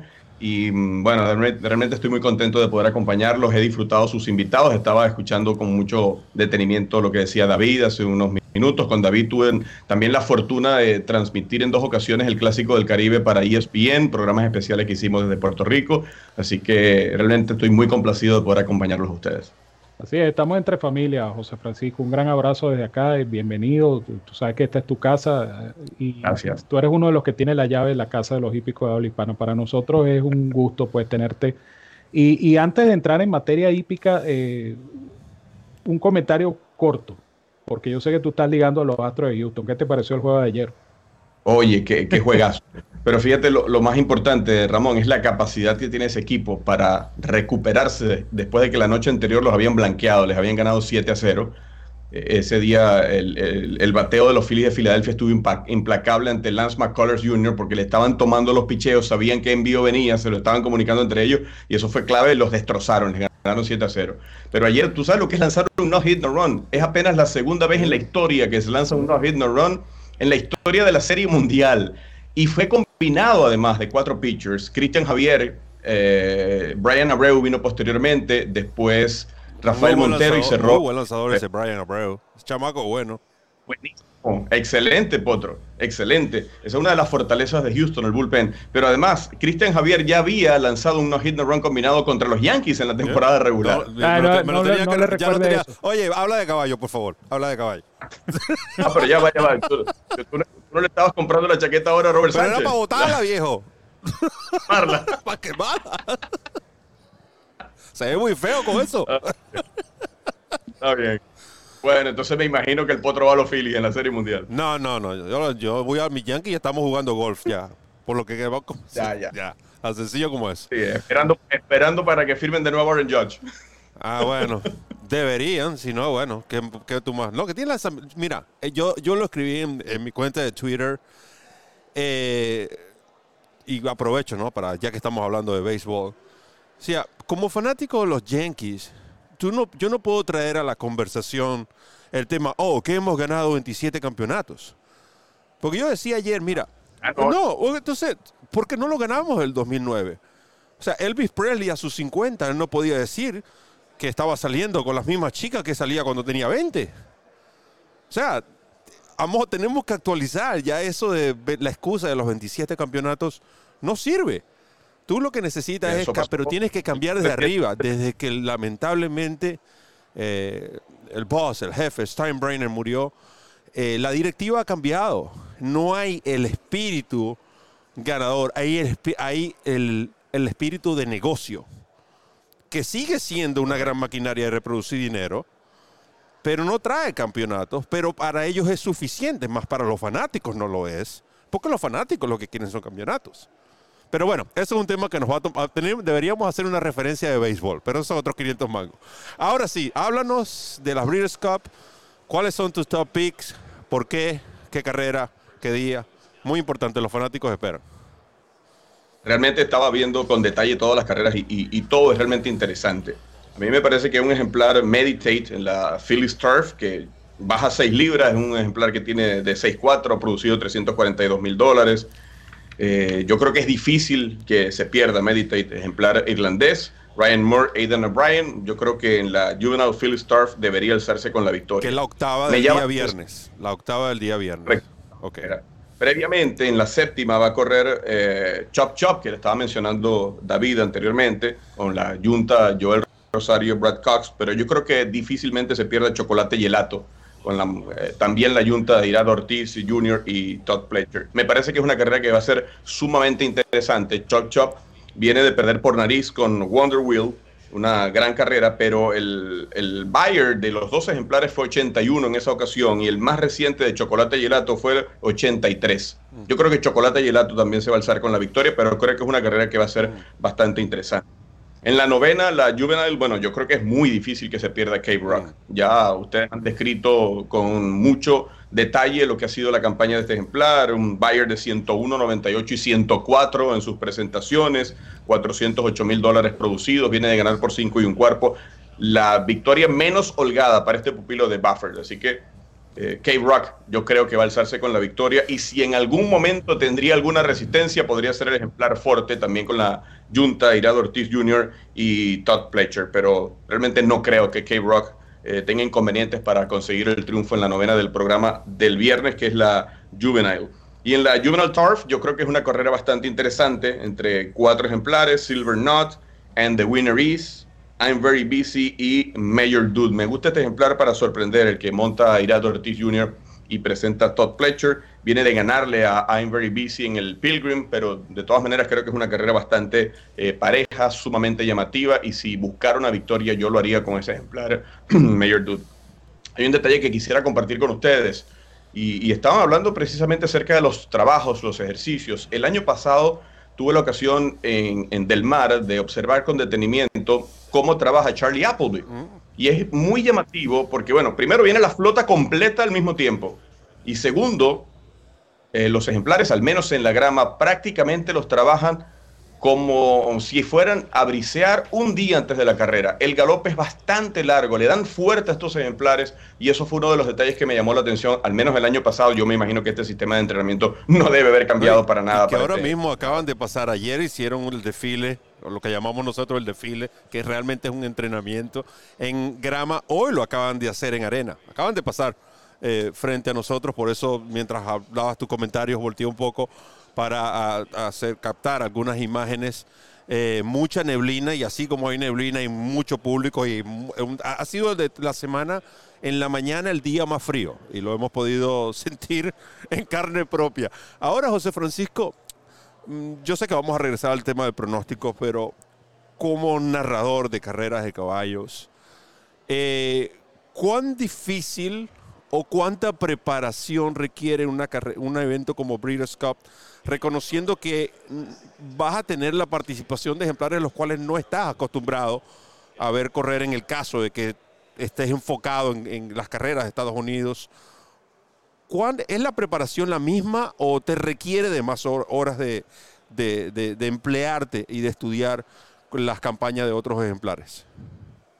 Yo creo que básicamente sería eh, estudiar la forma como corren los ejemplares que tú normalmente no, no ves en, acción. Sobre todo para saber cómo, si son velocistas, si son de atrás, si corren intermedio. Yo creo que esa información es realmente importante porque al fin y al cabo, al, salir los ejemplares, hay que aprenderse eh, los colores de las chaquetillas. Vemos también studs como el Godolphin, que tienen ejemplares corriendo en, todos lados y eso realmente no cambia mucho. Siempre eh, al salir hay que ver las chaquetillas, aunque sea una carrera de perdedores, aunque sea la, Breeders' Cup Classic. Eh, igualmente la, la, competencia, esa es la base, saber los colores que tiene el jinete de cada uno de los ejemplares. Y el resto tratar de conocer las características de los mismos, incluso cuando corren dos del mismo stud, que a veces genera confusión, mm, aunque normalmente se parecen. siempre sobre todo si se parecen, pero siempre buscan, al menos eh, se busca una diferencia en las, gorras. Las gorras. Exactamente. Es así, narrar carrera es un arte. Mucha gente, mucha gente no entiende, y yo, yo sí lo entiendo porque yo narré carreras también. Eh, narrar carreras es un arte y requiere de esa preparación, ¿no? Y, José Francisco puede decirlo todavía con más razón, porque José Francisco le tocó narrar en el hipódromo de Santa Rita, donde el ángulo, por, por, la poca elevación del palco de transmisión, hace todavía más difícil este, percibir los ejemplares, ¿no? Entonces, la gente cree que es una, tarea sencilla, pero no es nada sencillo narrar una carrera de caballo.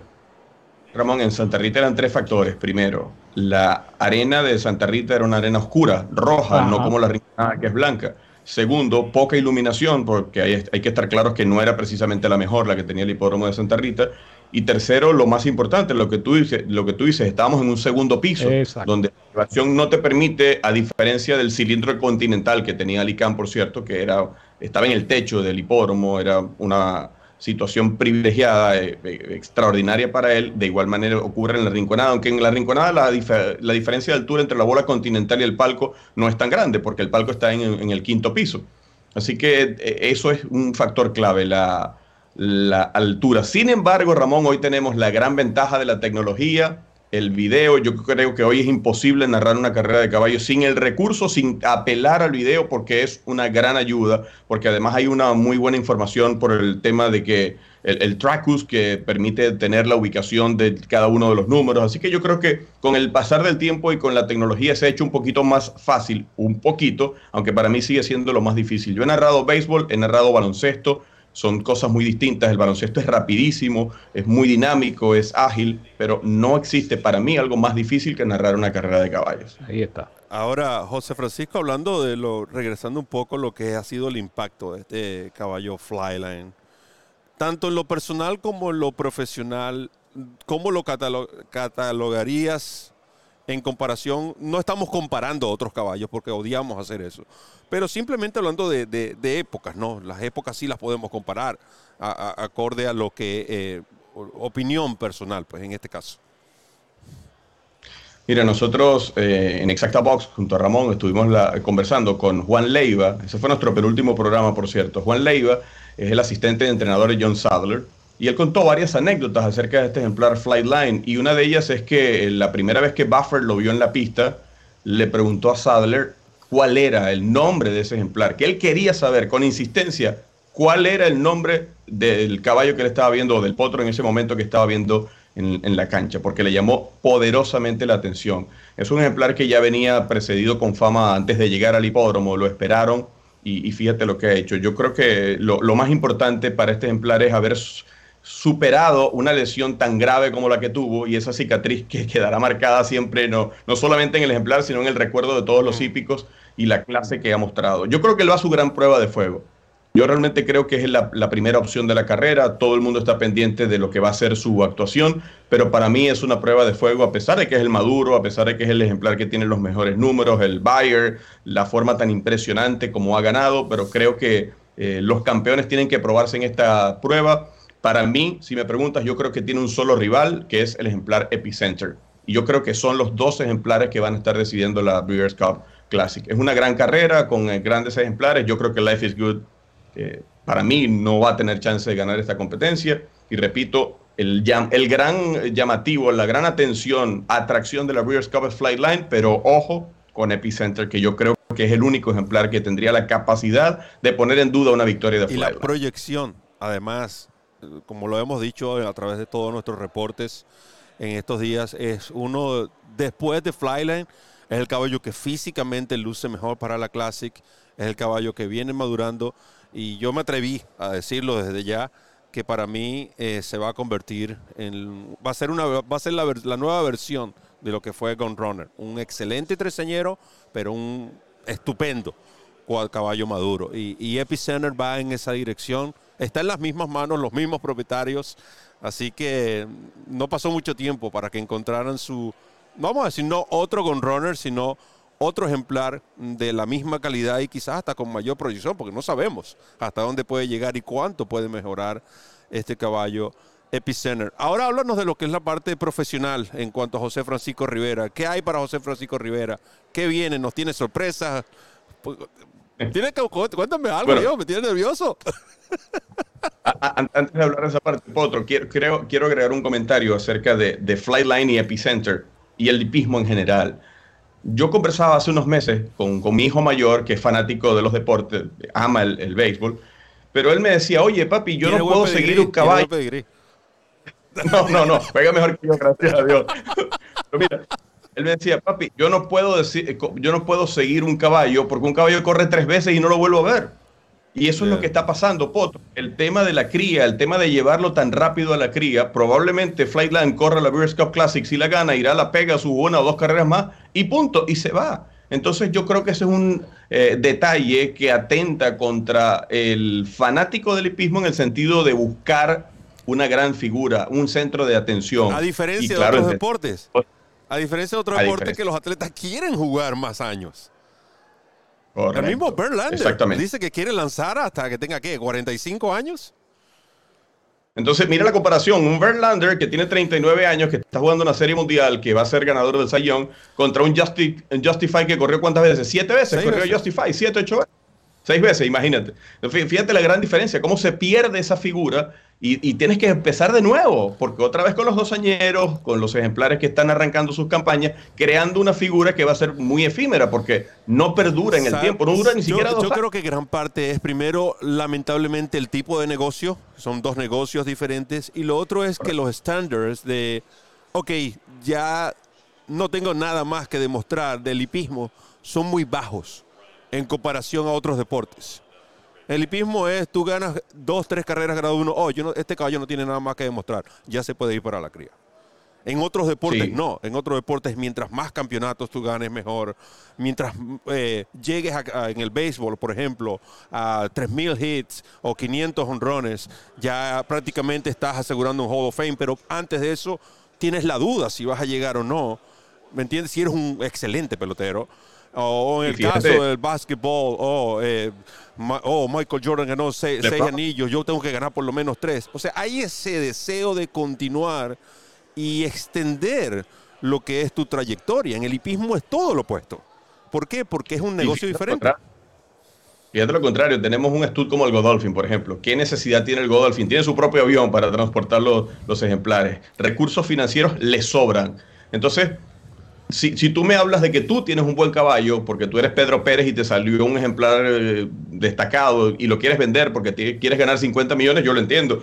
Pero cuando hay eh, propietarios con tanto dinero que no necesitan ni siquiera esos 50 millones, pues entonces es donde llama la atención y dice, bueno, ¿por qué no seguir con el espectáculo y haciendo crecer que esa figura o haciendo o permitiendo que esa figura siga creciendo y que sirva como promoción al hipismo? Porque Así que yo bueno. la teoría, la teoría de no, que las lesiones realmente todo atleta está puesto expuesto a una lesión.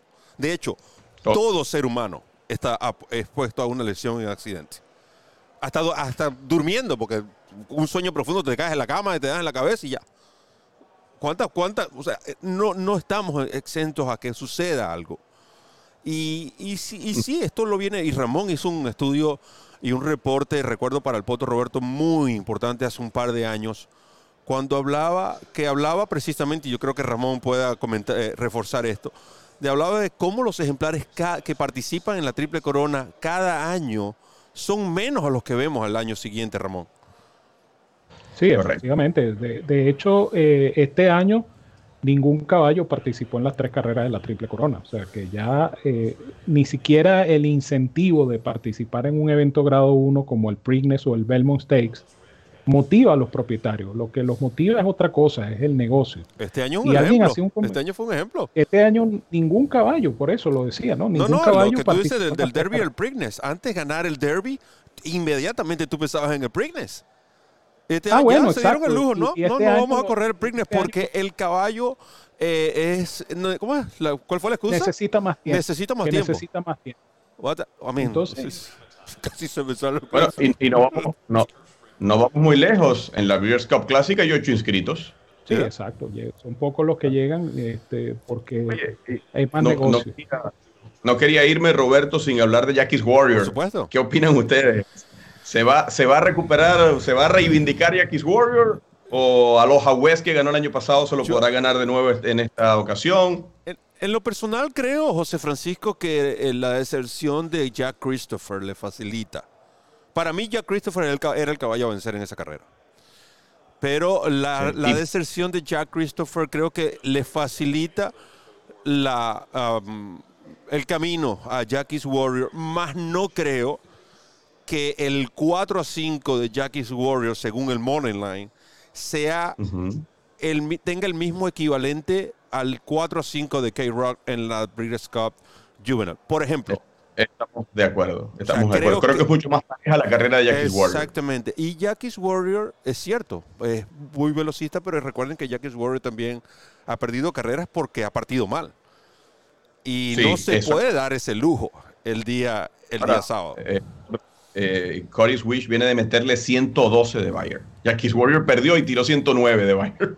Sí, claro. Y, y recuerden que fue una, La pista no estaba, en, vamos a decir, en óptimas condiciones tampoco ese día.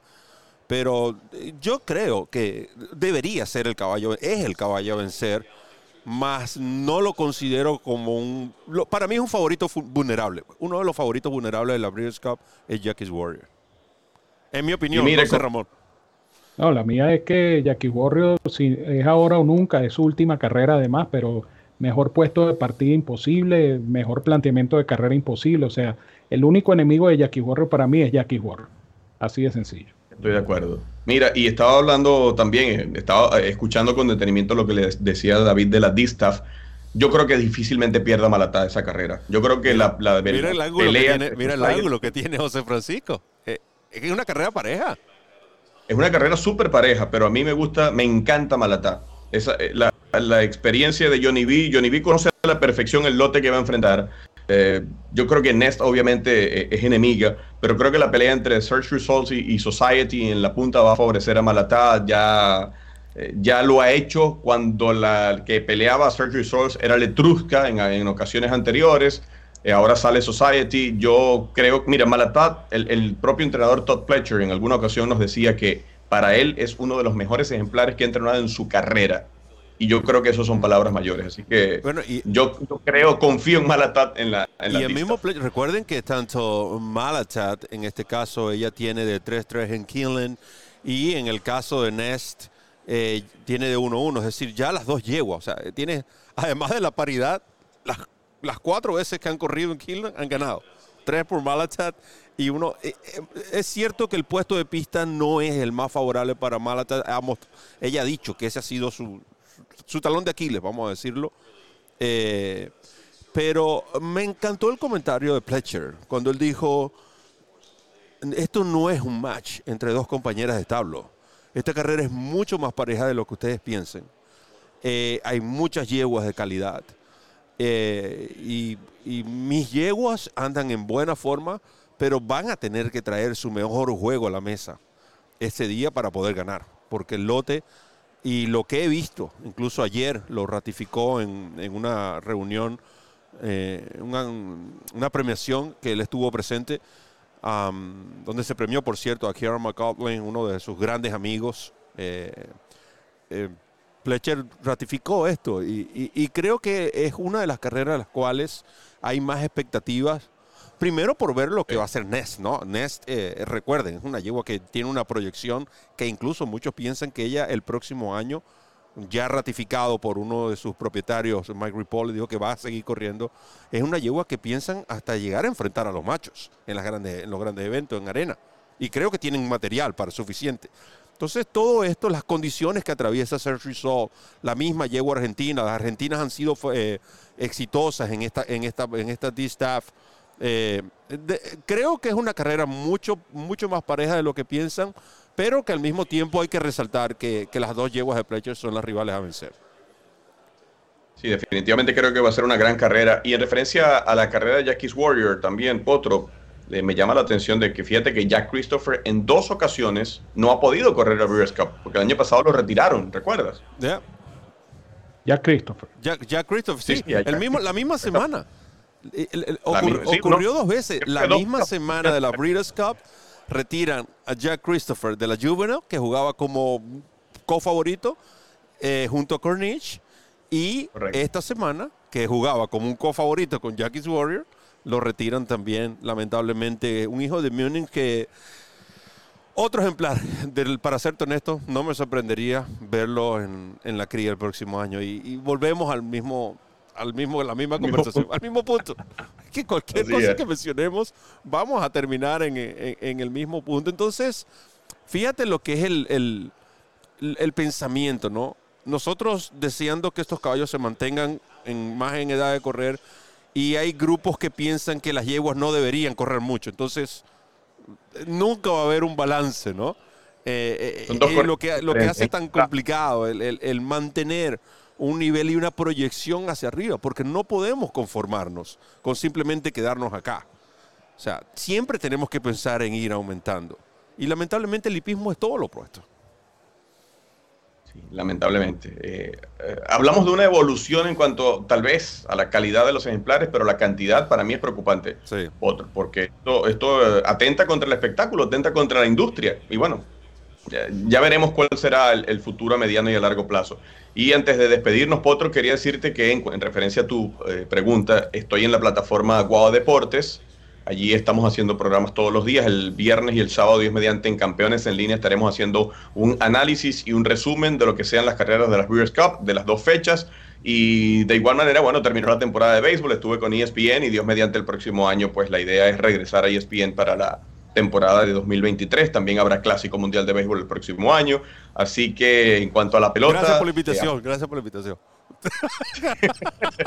Oye, por cierto, lo, lo- lo que estamos viendo en una señal que nos está llegando es el desfile de la flota de Apple. Este es el de Aero. No, lo de O'Brien. Estos son los O'Brien.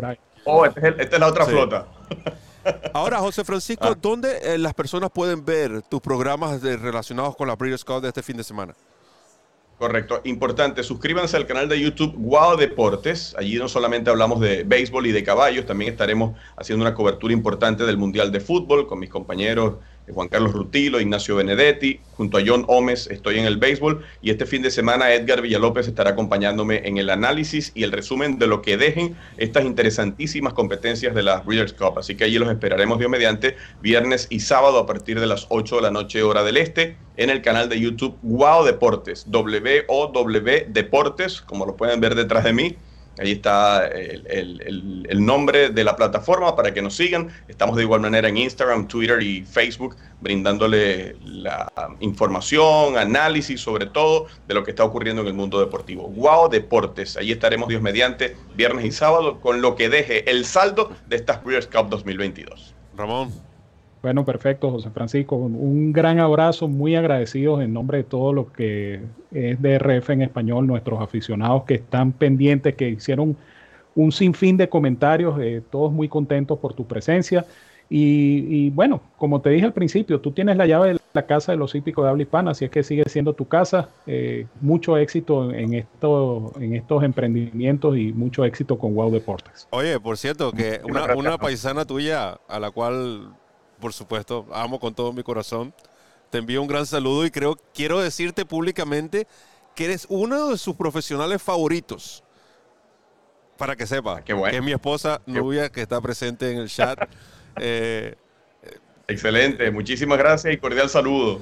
Así que José Francisco, de nuevo, eh, sabemos que, que pronto nos vamos a continuar A con reencontrar, este- Dios con- sí, a reencontrar y, y continuar con esta labor que independientemente de las plataformas desde donde las emitimos, nuestra intención siempre será hacerlo con amor, con mucho profesionalismo, con mucha entrega, con mucha seriedad, siempre respetando que creo yo que es lo primero que debemos respetar, que es el público, ¿no? Que nos escucha, que nos ve a través de las diferentes plataformas. Nos sentimos privilegiados de que compartas este espacio con nosotros. Te deseamos el mejor de los éxitos. Independientemente de lo que estés haciendo, sabemos que lo vas a hacer con mucho profesionalismo. Muchas gracias y yo también disfruto el trabajo que ustedes hacen. Yo creo que esta iniciativa del desayuno, eh, Potro, para el hípico es realmente enriquecedora, porque es, mira, es tener los ejemplares detrás, es sentirse en la mañana de ejercicios, es sentirse eh, involucrado con la actividad hípica, hípica que realmente acá es donde está centrada, no en la tarde de carrera, la tarde de carrera es una o dos veces a la semana. Aquí es todos los días, este es el quehacer de los ejemplares, de los entrenadores, de los jinetes, y el que ustedes le brinden a- al público esa ventana, abrir esa puerta, a mí me, parece que es sumamente valioso y yo al menos como fanático lo disfruto muchísimo. Sí, es por, por Así que tercer- muchísimas gracias por haberme invitado. No, gracias a ti. Tercer año consecutivo que hacemos esto. Iniciamos precisamente acá en Keeneland en el 2020. Eh, lamentablemente fue el año de la pandemia. Ah, luego 2021 en Del Mar y ho- ahora este año regresamos acá en Keeneland, Dios mediante.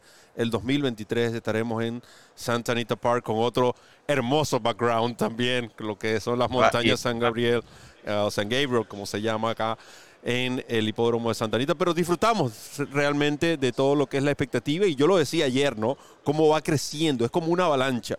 Tú lo podemos sentir, digamos, el, el viernes en la noche, ya el sábado, todos estos días, desde las 4 y 30 de la madrugada, 5 de la mañana, ya estábamos acá en el, el hipódromo y tú podemos ver cómo día a día mucho más público eh, va arribando a la expectativa por estos caballos. Eh, creo que vamos a disfrutar de unas Breeders' Cup, además de competitivas, creo que va a haber récord, tanto de asistencia como de, de apuesta. Ese es mi best bet. Va a haber récord de asistencia y récord de jugada. Además de- del trabajo que hacen, hay que destacar que tu valentía es grande, porque estar estas tres horas en Kineland al aire libre en noviembre. Tres no está horas que dura el show, pero recuerda que el show tiene dos horas antes y no sé cuántas horas después. Así es, porque ¿en cuánto está la temperatura? ¿El 50 y algo? Me imagino. 45. Sí, eso mismo, eso mismo. Oye, y te voy a decir algo públicamente. La silla es de metal. Saca la cuenta. No, no, no. Te admiro más. Bueno, fanáticos, hemos, abrazo. hemos disfrutado mucho estando con José Francisco en la mañana de hoy. Y nosotros vamos a aprovechar, vamos a hacer otra pausa y volvemos con más de este programa, último programa del desayuno de las Breeders' Cup, pero del 2022. No te equivoques, ya volvemos. DRF en español, la casa de los hípicos de habla hispana. El lugar donde encuentras noticias, pronósticos, programas en vivo y mucho más. Síguenos en nuestras redes sociales y disfruta con los campeones.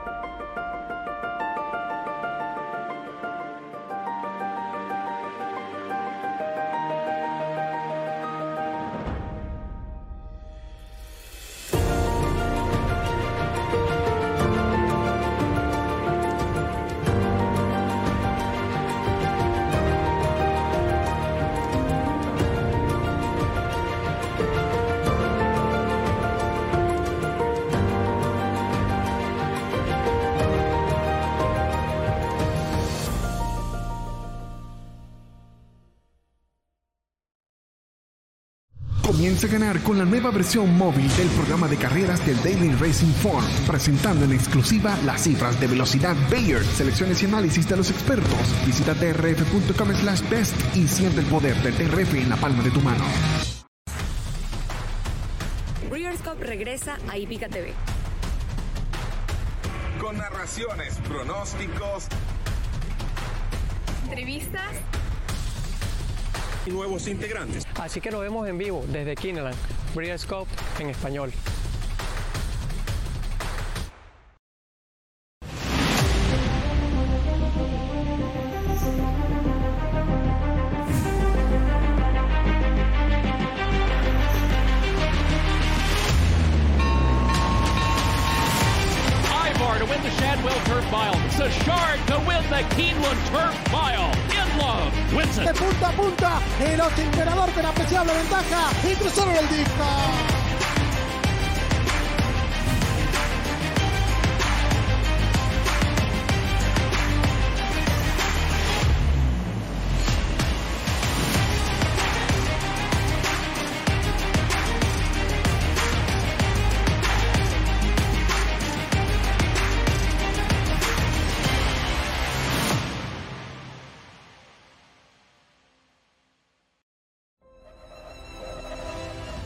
Sale is a destination event for buyers and sellers around the world. The ambiance during the September sale was incredible. As we move into Keeneland November, I think people will find a new experience, a new atmosphere, new optimism.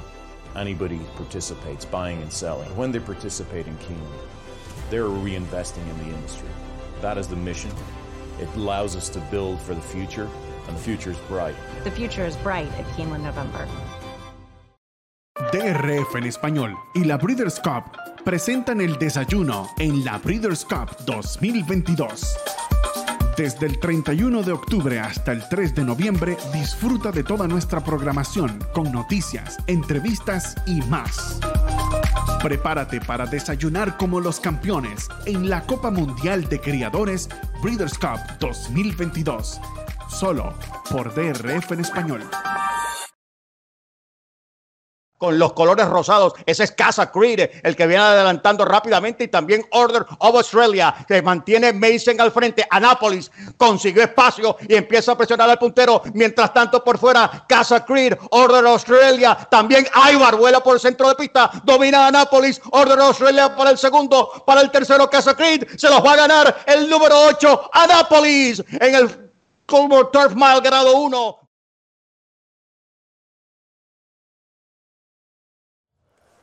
Continuamos, mis amigos, en el desayuno en la Cup, nuestro cuarto y último día en esta sabrosa tertulia que hemos tenido con ustedes durante esta semana, eh, como antesala, por supuesto, al gran evento, al evento principal que se disputará mañana viernes y el sábado, 4 y 5 de noviembre en Kinland. Eh, Randy Albornoz en los controles, el potro Roberto Rodríguez desde en el 30G Ramón Brito, con nuestros invitados. Hemos disfrutado del análisis, de los comentarios de David Mérida, parte del equipo de DRF en español, y de José Francisco Rivera, el crack de la narración hípica. Así que nos hemos dado banquete además con todas estas informaciones. Y allí se apareció un gran amigo también, Diego Mitaxtin. Eh, por supuesto, el hombre fue a ver en persona este evento de Breeders' Cup, a cubrir esa actuación de Blue Strike, eh, que por cierto ha generado mucha expectativa. Eh, Diego, un abrazo, bienvenido a este desayuno en la Breeders' Cup. Me encanta verte nuevamente. Hola, ¿cómo están? Muy bien, acá feliz de estar en, Lexington, en Kinland, volver a la Breeders' después de cuatro años, habiendo venido tantas por suerte, la verdad que lo estaba esperando. Cuando uno deja de hacer cosas, le vienen como más ganas de hacerlas, así que acá estamos disfrutando mucho.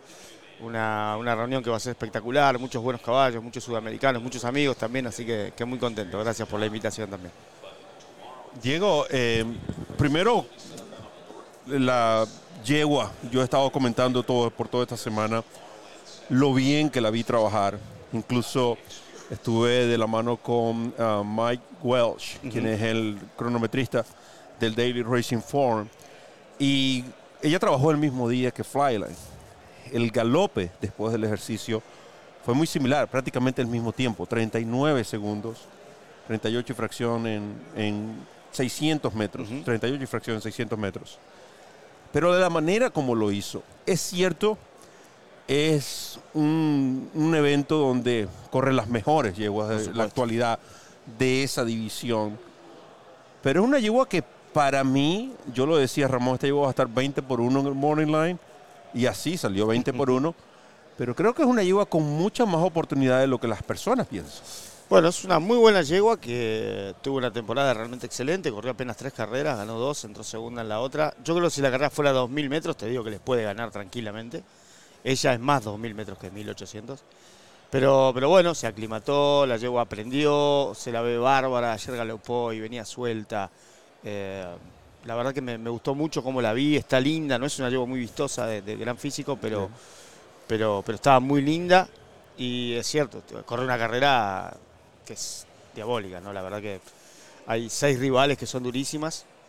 Y, pero me parece que ella, si el desarrollo la ayuda un poquitito y se mueve, que la presencia de Way Down yo creo que ayudó a que quedara para que esa carrera se, se haga más ligera. Ella puede atropellar y ojalá gane, pero, pero tener una muy buena carrera. Me parece que la veo correr, correr muy bien, llega descansada, es una ventaja con respecto a las demás rivales que todas vienen de correr. Si bien esto, Malatat ganaron muy fácil, no deja de ser una carrera, Mm. tuvieron que competir. Pero la verdad que, que me gusta para correr bien la yegua y ojalá que, que tengamos la alegría, la alegría de que gane, que bueno, es lo, es lo que venimos a buscar. Cué- Cuéntanos un poco, cuéntanos un poco de, de- de Turf Diario. Y Tour Diario ya lleva, vamos para el año 19, eh, ya cubrimos con esta 18 Breeders' Cup. Y viene muy bien, la verdad que después de tantos años mantenerse y, y mantener el mismo nivel de expectativa en la gente que te lee es importante. Es muy difícil seguir una línea de calidad también. Y en un equipo breve, que es este equipo que ven acá. este es el equipo, acá, acá está, acá está el equipo. ¿Quién hace acá? Este brazo es una cosa, este brazo es otra cosa. Entonces es muy difícil ir siguiendo el tren, porque una cosa era, es hacer el newsletter y actualizar una página web, y después eh, sumarle las redes sociales, y después sum- sumarle a tu diario TV, entonces va demandando cada vez más tiempo. Y las energías no son las de cuando uno tenía 30 años, eso está claro. Pero bueno, nos gusta esto, es lo que nos encanta hacer y bueno, Ramón, la Ramón que- tiene una pastilla que ahora le preguntas cuál es. Pásamela, sí, Ramón, sí, por te- favor, te- te- y dame la dirección para ir a comprar un- una tonelada. Eh, pero No, sí, no, no, la verdad que... se si, si te compras una tonelada de zapatillas se te van a bloquear las arterias. Ah, no, entonces no, que estoy complicado. Tengo el colesterol alto. Bueno, lógico también que tengo...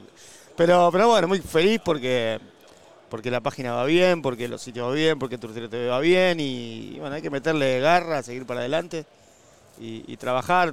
Los que hacemos periodismo hí- hípico sabemos que no es fácil, que necesitamos apoyo y es difícil de conseguirlo y que moverse hoy es caro y que todo demanda tiempo e inversión, pero, pero contento, la verdad que contento, tratando de mantener la calidad, que es lo que uno quiere. Ramón. Eh, Diego, eh, esta yegua, por supuesto, es, es importante Blue Strike, ¿no? Pero me gustaría que, que- que hiciéramos un viaje al pasado y, y recordáramos a dos grandes corredoras que ganaron la D-Staff eh, procedentes de Argentina, como Guayacoa y Paseana. Por supuesto. ¿Qué nos puede contar? La verdad que, eh, bueno, justo este año se, se cumplen 30 de, de que ganó Pasiana el, el Breeders' Cup Distaff, después perdió ventaja mínima al año siguiente, Vallacoa dio doblete, fueron dos yeguas maravillosas que no quiero decir que fueron, eh, eh, o sea, que nos mostraron al mundo, porque durante los, los 60 años anteriores también hubo caballos argentinos que lo hicieron muy bien en, los Estados Unidos.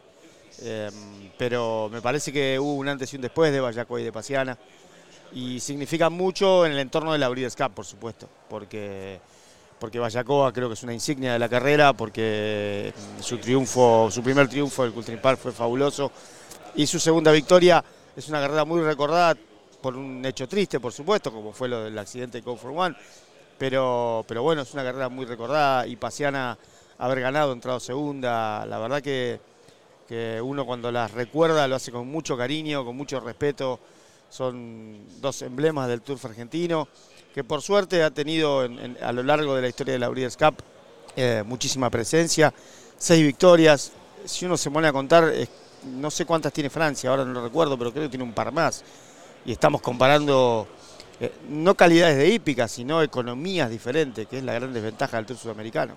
Uno compite con lo que puede y no con lo que quiere, porque cuando hay que buscar un padrillo en Sudamérica, eh, uno quiere uno, pero tiene que terminar trayendo otro porque el otro se va de presupuesto o porque se vende. Entonces, haber eh, sacado caballos como Vallacoa, que era hija de Consultan Beat, un padrillo que no dio absolutamente más nada que ella. Eh, y Pasiana, que su padre fue un gran caballo en la Argentina como Hamad. Entonces todo lo que uno, todo el trabajo que uno sabe que se hace en Sudamérica para tener caballos y producir caballos buenos, cuando llegan estos resultados lo disfruta el doble, ¿no? Porque, repito, es muy fácil sacar un flyline teniendo a, a Tapit eh, a la vuelta de la esquina, pero es muy difícil sacar una Vallacoa teniendo un Consultant Beat a la, a vuelta de la esquina. Y ahí hay, eh, hay una carga genética de muchos años, hay una crianza fabulosa y hay un trabajo de los horsemen argentinos que son, son fenomenales. ¿no? Sí, por eso. Y, y- y después hubo una pausa de, de Pasiana a Blue Price, fue una pausa de cuánto, veintitantos Sí, años, sí, ¿no? 26, si no me 27. equivoco, 26. Ocho, seis, 27. seis, eh, seis Argentina en victorias. Sí. Ocho Francia. Seis, por eso te decía, nos lleva dos carreras. ocho Francia, sí. Es una comparación muy fuerte. eh, porque Pero Francia interesante, es Francia, ¿no? Y ha tenido mayor representación. Por supuesto, en, en los números es tremendo. Bueno, Argentina, eh, si bien la última victoria de la Breeders' Cup fue la de Blue Price, entrenada por un argentino encima, porque tiene esta historia de la Breeders' Cup que, que es tan jugosa. En el medio estuvo también Invasor ganando el Classic a, a Bernardini, eh, en Churchill Downs, con todo lo que eso significó, o el mismo Calidoscopio, eh, ganando el Marathon en Santanita, en Santanita Park, que fue una carrera que quizás no queda en la historia por su peso específico, pero sí quedó en la historia por lo que se vivió alrededor de Calidoscopio, por ese festejo de todos nosotros, me incluyo, este, que, la gente de la Breeders' Cup, recuerdo como si fuera hoy, en la entrevista le decía a los dueños de Calidoscopio que necesitaban muchos más festejos como este. Entonces, eh, la Argentina ha hecho mucho en la Breeders' Cup y por suerte eh, Sudamérica ha hecho mucho en la Breeders' Cup. Le falta un poquito de suerte a los otros países. Brasil quedó cerca un par de veces, ojalá se le dé este año con Ibaro, con Nautilus. Chile quedó muy cerquita con Cocoa Beach, con Wowcat, también tuvo muy buenos representantes. Perú la corrió varias veces. Entonces, eh, la Argentina es una potencia hípica en Sudamérica, pero todo el continente está trabajando muy bien para llegar a estas carreras con caballos competitivos. Quizás eh, damos muchas ventajas. Nautilus, por ejemplo, va a correr hoy el, va a correr el Turf el sábado, después de repisando seis meses y debutando en Estados Unidos. O sea, si le pedimos que gane, seríamos eh, estaríamos totalmente locos. Pero, pero yo Tranquilo, valo- de eso todos tenemos No, estamos todos locos, es, es cierto. Pero por eso. Hacer esto de esta manera. Absolutamente, absolutamente. Estamos con los micrófonos, la cámara, somos eh, un pulpo.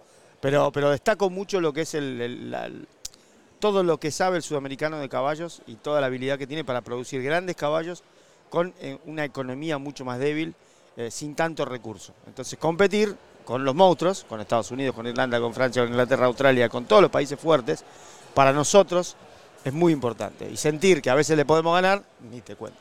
Tú sabes que hoy eh, y esta semana, esta- yo a veces me pongo medio melancólico y sentimental y todo No, eso. no llores. No, no, No tranquilo, llores, no, voy a llorar, no no voy- no a llorar. Ya, ya el llorón del, del- el, el- el- el título de llorón del equipo ya me lo quitaron. Pero ese- después te cuento la historia después lo. Después te cuento la historia completa. Pero te puedo decir que esta semana me he sentido bastante privilegiado y sobre todo un día como hoy. Porque he podido compartir y back to back, como se dice, ¿no? Con dos personas que en lo que es el ámbito profesional yo admiro mucho, como es José Francisco Rivera y tú. Y, y esto es parte, ¿no? También lo que, propósito de la Breeders' Cup también, cómo nos une. En un punto trabajamos por fuentes y plataformas diferentes, pero este tipo de, de- de eventos y este tipo de espectáculos también no solamente son los caballos ni los propietarios, entrenadores, jinetes o involucrados, sino que está la parte de, la- de los medios de comunicación donde podemos encontrarnos, compartir, hacer hasta un resumen del año Exacto. y ya planear para el año siguiente. Y, y te digo, te- públicamente también lo, lo repito, me siento privilegiado de que compartas con nosotros esta plataforma. Ah, estuviste vía Skype eh, y tráfico. paraste- También manejando. No, no manejando, estaba parado, estaba parado, pero bueno, estuvo. que esto quitamos y ahora queremos agradecerte realmente por haber compartido. Sé que tienes que ir a ver el, el schooling de la yegua, no quiero que te lo pierdas. No, Ramón. no, por favor. Así que tus palabras para, para Diego. Bueno, Diego, este, que disfrutes toda esta estadía, que disfrutes de la Breeders. Ojalá que, que te vayas con esa buena noticia, o por lo menos con una gran actuación de esta yegua, que, que por supuesto tiene con qué. Es una yegua que ha demostrado calidad, que ha demostrado un fuerte remate Blue Stripe. Y bueno, éxito siempre, Diego, y tú sabes que esta es tu casa. Bueno, Ramón, muchísimas gracias. La verdad que para mí, yo coincido con el Potro, estos eventos tienen mucho hípico, y tiene mucho humano, porque la verdad que encontrarte con amigos, con, con gente que, ves dos veces por año, que la realidad, en vivo, porque después nos, nos vemos permanentemente por, por, todo lo que nos conecta hoy, es, tan importante como que gane Blue Stripe. Entonces, trabajar a la par, ayudarnos, ¿viste? Falta un cable, va, pará, que yo lo voy a buscar, está en el auto, venir ocho en un auto porque uno no... Oye, pero lleva Todas esas cosas. Una ¿viste? pregunta. Sí. ¿El auto no lo venía manejando el mismo chofer de.? de- No, de- no, venía yo, venía yo. Ok. No, no, No- degenerado. no el No, chofer de Saudi, no, no se debe estar. Se habrá estrolado contra una pared, no hay manera de que haya sacado. Ese muchacho estaba mal de la cabeza. El año que, si el año que viene volvemos a ir, hacerme acordar que si viene la camioneta no nos subamos. Porque yo no me juego mal la vida. Pero bueno, la verdad que un placer estar con ustedes. Ya saben que lo que necesiten eh, no, no tienen más que, que avisarme y estoy a disposición para, para lo que sea. Siempre es un placer colaborar con todos los amigos y de eso se trata el ser periodista hípico también, ¿no? Porque cada uno tiene su medio, pero somos todos un poquito de todos. Entonces, eh, es, es- es una alegría tener tantos amigos y bueno, gracias por, por esta invitación. Y bueno, hay que ir a ver a Blue Stripe y seguir caminando y corriendo y hacer el diario, y etcétera, etcétera. Esta es una, una penitencia que le tenemos a todos los que están visitando hoy. Ajá. Tiene que mandar a comerciales. Bueno, entonces ahora, como terminó de hablar el chanta argentino, eh, vamos a, a una pausa y seguimos disfrutando de toda la Blue Cup con DRF en español. Un abrazo. Gracias, Diego. DRF en español, la casa de los hípicos de habla hispana. El lugar donde encuentras noticias, pronósticos, programas en vivo y mucho más.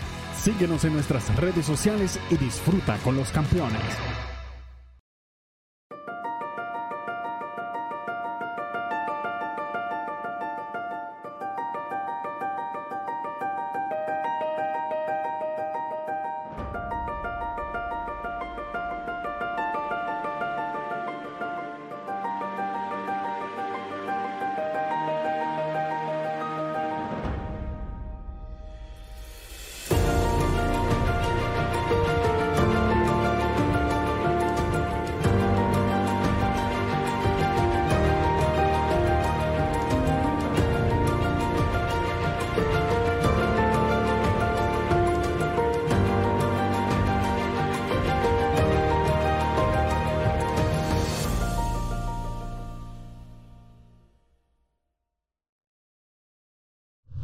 Comienza a ganar con la nueva versión móvil del programa de carreras del Daily Racing Form, presentando en exclusiva las cifras de velocidad Bayer, selecciones y análisis de los expertos. Visita drf.com slash best y siente el poder del DRF en la palma de tu mano. Breeders' Cup regresa a Hípica TV. Con narraciones, pronósticos Entrevistas y nuevos integrantes. Así que nos vemos en vivo desde Kineland, Breeders' Cup en español.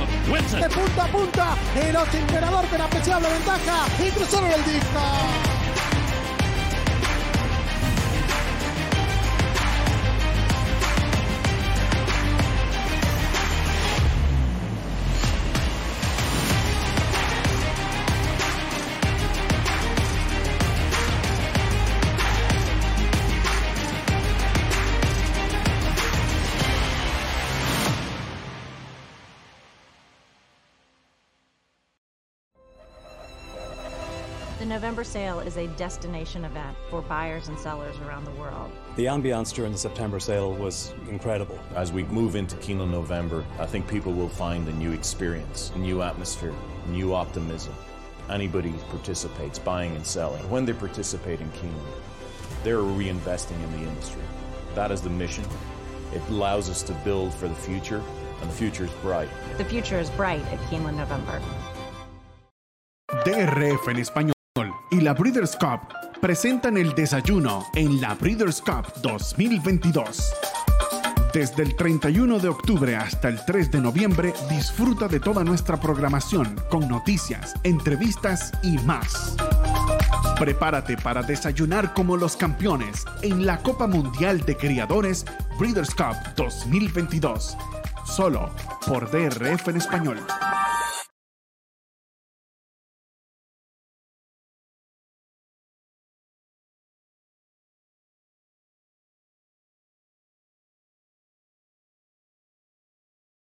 Cuerpos al frente sobre Kijira. Tyler Gaffaleone al frente con Wonder Wheel, amenazando con ganarles del Darley Alcibiades del 2022 de punta a punta. Atropella por el lado exterior de la pista Chop Chop. Por dentro Raging Sea, también Kijira en la lucha. Se está parando Wonder Wheel. Raging Sea, Chop Chop a la lucha. Raging Sea por el medio. Por fuera está Chop Chop. Se mantiene adelante Wonder Wheel. Insiste Chop Chop. Ganó el ejemplar Wonder Wheel. Se mantuvo Wonder Wheel, la hija de Into Mischief, en el Darley Alcibiades del 2022. 22 grado 1.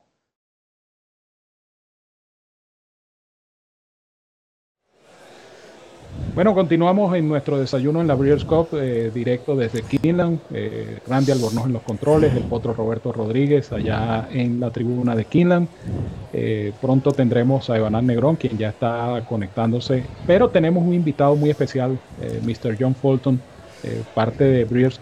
Y, John Fulton, para quienes eh, no lo conozcan, pues es, es como decir el enlace de Breeders' para lo que es eh, Suramérica. Y es, y es, por supuesto, una labor muy importante que tiene eh, ya varios años realizándola. Y ha sido un invitado de nosotros en estos desayunos, un, invitado de lujo. Así es que, eh, John Fulton, pues la bienvenida, un gran abrazo, gracias por estar con nosotros. ¿Y cómo ve el ambiente en Kinland este año? Está lindo, ¿eh? como siempre, este, este evento es, mejor del mundo para mí. eh, eh, ahora eh, estamos con, con buen clima, mucha gente, mucha emoción, mucha pasión, como, como siempre. eh, está, está muy lindo. Ha- Háblame un poco, y, hay fanáticos que por supuesto no han, los pocos que no han tenido el privilegio de saber quién es eh, Mr. John Fulton. Háblame un poco porque tenemos back, esta es otra cosa, back to back, días consecutivos, dos personas que son nacidas en Norteamérica, que fueron a Sudamérica y que hablan un español quizás hasta más perfecto que nosotros. ¿no? no, más perfecto, no. No, no, sigo con mi, mi acento, pero igual ah, me, me defiendo por lo menos. ¿Desde cuánto tiempo reside usted en Sudamérica? Bueno, eh, empecé a hacer negocio en, en Sudamérica en el año 85, pero, cuando estaba entrenando en California. Pero eh, como residente permanente desde 2004. ¿Y sus funciones en la Breeders' Cup cuáles han sido? Yo, yo manejo toda la parte de América Latina, eh, todo el programa de solicitar las nominaciones de, de los cementales, eh, arreglar la, carrera de, de Win and You're In, eh, estar en contacto con, con la gente. Acá eh, tengo que atender a, lo- a los amigos que vienen, que no es un trabajo para mí, es un placer, porque so- somos todos amigos y vivimos todos juntos, así que está lindo. Eh, nosotros lo hablamos la vez pasada, lamentablemente por razones de la pandemia eh, tuvimos que hacer el, primer desayuno en la Breeders' Cup, su intervención fue vía eh, Skype, pero ahora es importante saber y recordar, valga la redundancia, cuán importante es nominar los ejemplares para las Breeders' Cup. Bueno, es fundamental. Eh, Hay, muchos beneficios de, nominar. Primero, eh, un caballo que no, no está nominado no puede correr la Breeders' Cup. No importa si gana Win and New o, o lo que sea. Puede ser el mejor caballo del mundo, pero si no está nominado no puede correr. Eh, eh, la otra cosa es que da un valor agregado ah, al, al- al- caballo, por supuesto, porque en, en la venta, por ejemplo, un criador que, que está nominando a su padrillo, cuando lle- llevan los potrillos de remate, eh, tiene el sello de que está nominado a la Breeders' Cup, es un valor, valor agregado para el comprador. Eh, yo llevo, eh, ¿cuánto? 37 años en, en importación exportación y, cuando compro un caballo, la primera cosa que me pregunta el comprador de acá en Estados Unidos o cualquier parte del mundo si está nominado a la Breeders' Cup. Es, es, fundamental. Entonces, la otra cosa la- que no entiende mucha gente es que cualquier caballo puede venir y correr de Sudamérica eh, correr la Raider Cup no tiene que ganar One in Your End. Eh, si, si es eh, eh, tan bueno que, eh, que merece estar en la, en, en- en la, la gatera, puede correr y va a recibir igual eh, la ayuda de 40 mil dólares eh, si corre para, para haber viajado y participado en, en la Raider Cup. Ramón. Mr. Fulton, eh, hablando de los ejemplares suramericanos, obviamente la- el, el atractivo para, para Suramérica y para toda Latinoamérica, sin duda alguna, eh, es la presencia de Ivar y de Blue Stripe. Eh, ¿Cómo ve eh, la oportunidad de estos dos ejemplares, tanto de Ivar como de Blue Stripe, en sus respectivas carreras? Bueno, eh, como todos, las carreras son, son muy bravas, así que, pero los dos caballos están llegando, pero de 10, ¿eh? Per- perfecto, muy bien. Ah, la, la, la llevo, la, la vi ayer en la redonda, ahí en el Atud, está, está muy bien y Bar, me encanta ese caballo. Ah, y también está muy bien, acaba de correr buenísimo acá en Keeneland. Eh, entonces yo creo que, que van a correr muy muy bien. Eh, como, como ya dije, ese que la, esas carreras son, son bravísimas, pero son muy buenos caballos. Y, y es importante, ¿no? Eh, el reconocer figuras como, como John Fulton, que eh, eh, son de ese tipo de personalidades que hacen el trabajo tras cámara, pero que es un trabajo que tiene igual o incluso hasta más importancia que cualquier otro. Y, nosotros como hispanos siempre nos sentimos orgullosos de adoptar, porque en este caso lo adoptamos. Personas como John Fulton, a quien le tenemos mucho respeto, mucha admiración. Y, bueno, las pantallas de DRF en español son todas suyas para que se despida de esa gran afición y los invite a formar parte de una manera u otra de las Breeders' Cup. Eh, pero muchas gracias. La verdad que me siento parte de, la comunidad eh, latinoamericana y, eh, ya llevo casi 53 años desde que empecé como peón en esta industria. He sido entrenador, propietario, criador, agente, representante y todo. Y ahora, eh, por lo- todo lo que me ha dado América Latina, eh, con, con mi puesto en la Breeders' Cup, me siento como estoy dando algo bueno de vuelta a la, a la región que me ha dado tanto en mi vida. Estoy muy agradecido. No, y además un fanático dice que pregúntele por las vaquitas, porque el hombre también Eh, sí, tiene eso. su ganado, tiene, eh, le gusta el campo. eh, en varias de las conversaciones que hemos hecho, por cierto, usted me ha dicho, bueno, perdona si no tengo buena conexión, porque es que estoy aquí con el campo, con mi ganado. claro. No, esa es otra cosa, es otra pasión. Yo soy de eso. eh, eh, mi familia tiene un, un campo en el estado de Ohio, no tan lejos de acá, desde 1797. Entonces me crié en el campo y por mi profesión de entrenador y, y todo, he tenido que vivir en ciudades eh, por todo el mundo y, y ahora es un placer para mí estar de vuelta al campo con, con, con las vacas de mi caballo. ¿Y cuándo, me, ¿Y cuándo me va a invitar a un asado en Corrientes? pero cuando quieras, En así que hay- Corrientes. en Corriente, hay, bueno, hay asado todos los días. Este, todos bienvenidos, solamente tienen que avisarme y ahí va a estar un lindo asado y un buen vinito. Ah, oh, ya ah, ya no, no tiene que hablar más. Ramón, usted es para que se despida. No voy a hacer que Mr. cambie de opinión, no quiero que cambie de opinión. No, no, no, no, no, para nada. Eh, muchas gracias, Mr. Fulton, por su tiempo, por acompañarnos y recuerda que esta es su casa, la casa de los hípicos de habla hispana, también es su casa. Así que un abrazo y que disfrute de estos dos días de Breeders' Cup.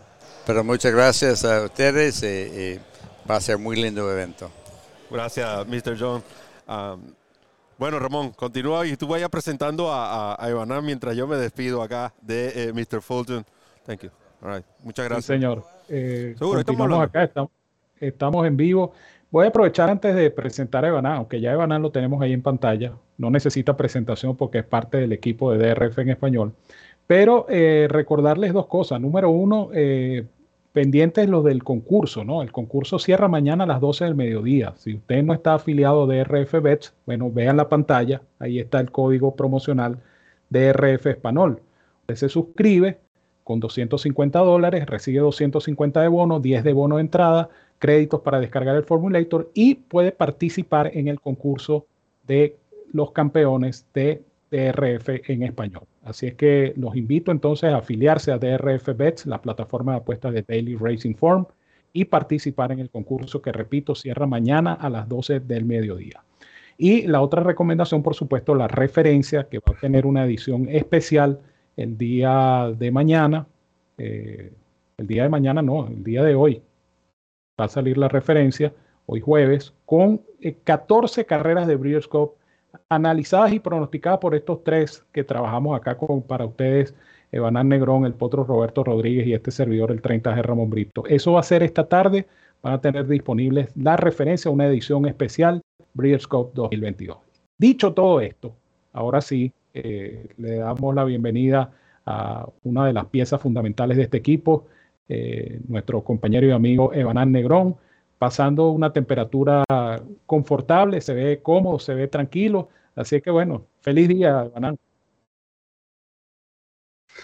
Muchas gracias Ramón y gracias Roberto y por supuesto también saludos para Randy que siempre está al pie del cañón y por supuesto mi cordial saludo para todos los fanáticos que están sumándose en este momento al, chat y que observan y escuchan este día 4 del desayuno de la Breeders' Cup en su tercera edición, de verdad bastante honrado, complacido y orgulloso de poder formar parte de este programa. Y bueno, eh, listos para hablar de lo que nos gusta, de las carreras de caballos, particularmente de esta edición de las Breeders' Cup y de los diferentes enfoques y pronósticos para este par de carreras, de, para este par de días de competencia que se avecinan. Sí, eh, es importante, ¿no? Y también todo lo que se está viviendo acá en cuanto a las preparativas. Hace poco veíamos pasar la flotilla de Top Fletcher también, encabezadas por Nest, Moira Ramón es una yegua que luce muy, muy bien. Yo creo que Moira lo va a hacer bastante, bastante mejor en esta ocasión, eh, considerando que fue la vez pasada, fue su primera actuación en, em, en este tipo de superficie. De nuevo, hay expectativas sobre muchos caballos. Eh, eh, mencionábamos a Ibar, por cierto, queremos agradecer y recordar a la gente de Bone Chance Farm y Stu RDI, quienes son nuestros sponsors y propietarios del caballo Ibar. También Blue Stripe. Es decir, tenemos buenas representaciones de lo que es la parte eh, internacional y también ejemplares, por supuesto, que acaparan la atención, como lo es el caso de eh, Flyline, el, atractivo principal de esta Breeders' Cup.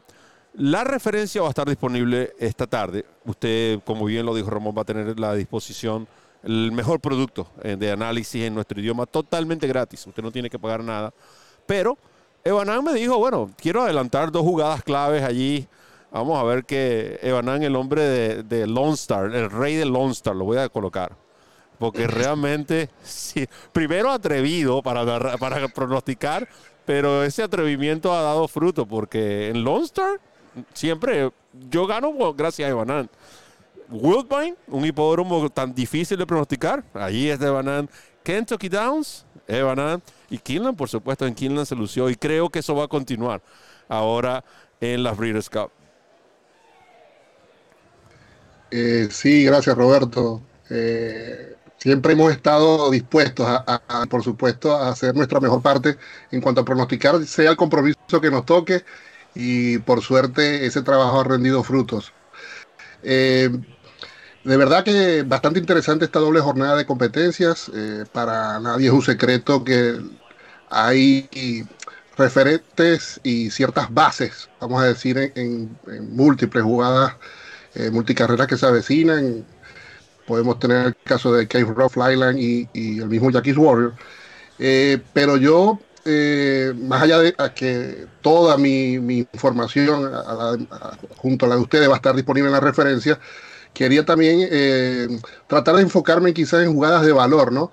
Eh, mm. Para estos próximos dos días son días que además de la gran jugada, el gran volumen de jugada que hay en este tipo de carreras, también eh, se presentan varias sorpresas porque lógicamente está lo mejor de lo mejor y, las mismas competencias lo permiten por lo nutrido de los grupos, por el tipo de condiciones de las carreras Y en, eso me enfoqué en tratar de poder ayudar eh, para el día de hoy con ejemplares que podemos conseguir cierto valor. Eh, particularmente y estadísticamente las carreras de, de, yeguas y las carreras de grama suelen dar bastantes buenos rendimientos desde el punto de vista del ROI. Uh -huh. Y en, en, ese tipo de carreras es la que yo me quise enfocar, repito, para hablar sobre lo que mm, obviamente también pueden terminar consultando la referencia que saldrá hoy. Eh, en cuanto al día viernes, eh, hay dos ejemplares que poderosamente me llaman la atención en cuanto a, a, la proporción de Morning Line, que ya eso serán otros 500 mangos, como dice el director, si ese realmente puede ser el dividendo cuando llegue el momento de la carrera. Pero quería hablar en primer lugar de la Juvenile Phillies, de, que es la séptima de, de la tarde del día viernes, y es de la yegua Atomically, eh, la número 8, eh, una yegua que entrenaba José Pinchin en, en, Gulfstream, es una Florida Bred y fue negociada en privado. Eh, ahora es copropietaria del Eclipse Thoroughbreds y entrena a Todd Pletcher. Y me llama la atención, más allá de las victorias de esta yegua. Físicamente luce muy bien. Sí. Ha trabajado a la par de su compañera de establo, eh, Chocolate Gelato, desde que llegó a Keeneland. Y precisamente ese, ese estado de forma posiblemente es el que llevó a Pleasure, que va recién llegando a, a su establo, eh, decidir probar en esta competencia la monta de Luis Saez, que es uno de los jinetes de confianza de la cuadra. Por supuesto, ya estaba tomado con Chocolate Gelato. Pero este llegó hasta 12 a 1 en el Morning Line. Eh, sus cifras han estado en ascenso. La, victoria en Gulfstream, más allá del grupo que era restringido, era, eran criados de Florida, fue visualmente muy interesante. Y extrañamente los ejemplares de Gulfstream Park, que no han, no, me refiero a los ejemplares del Championship Meet, me refiero a los que han quedado eh, corriendo, compitiendo el resto del año en, en, la Florida, han competido bien cuando han salido de, de Gulfstream. Eh, recuerdo un ejemplar que ahora se me escapa el nombre, que ganó el, el, el Ellis Park Derby eh, con Reyes Ramos y, ganó esa competencia. Y eh, curiosamente también veo bastante oportunidad el sábado en Simplification para poder eh, conseguir buen dividendo en, las jugadas verticales de esa competencia. Pero ya no me quiero todavía ir al otro al día sábado. Pero repito, Atomically, el número 8, creo que es un ejemplar de buen valor considerando ese 12 a 1, respetando obviamente la presencia de Shop Shop, que su actuación en, en ya conociendo la pista, eh, retrasando la partida, sorteando el tráfico y caer a nariz en su primera actuación en grama, eh, perdón, en arena, luego de haber corrido dos veces en grama, obviamente es de mucho respeto. Eh, y obviamente a su compañera establo Chocolate Gelato, la compañera establo de Atomically, también tiene eh, su mención. Pero esta es una yegua de buen valor eh, para el día viernes. Y también quería hacer una mención corta especial a Free Look, la yegua de Chad Brown en la Juvenile Philly Starf. Ya sabemos lo que es Chad Brown en este tipo de eventos con yeguas, incluso con dos.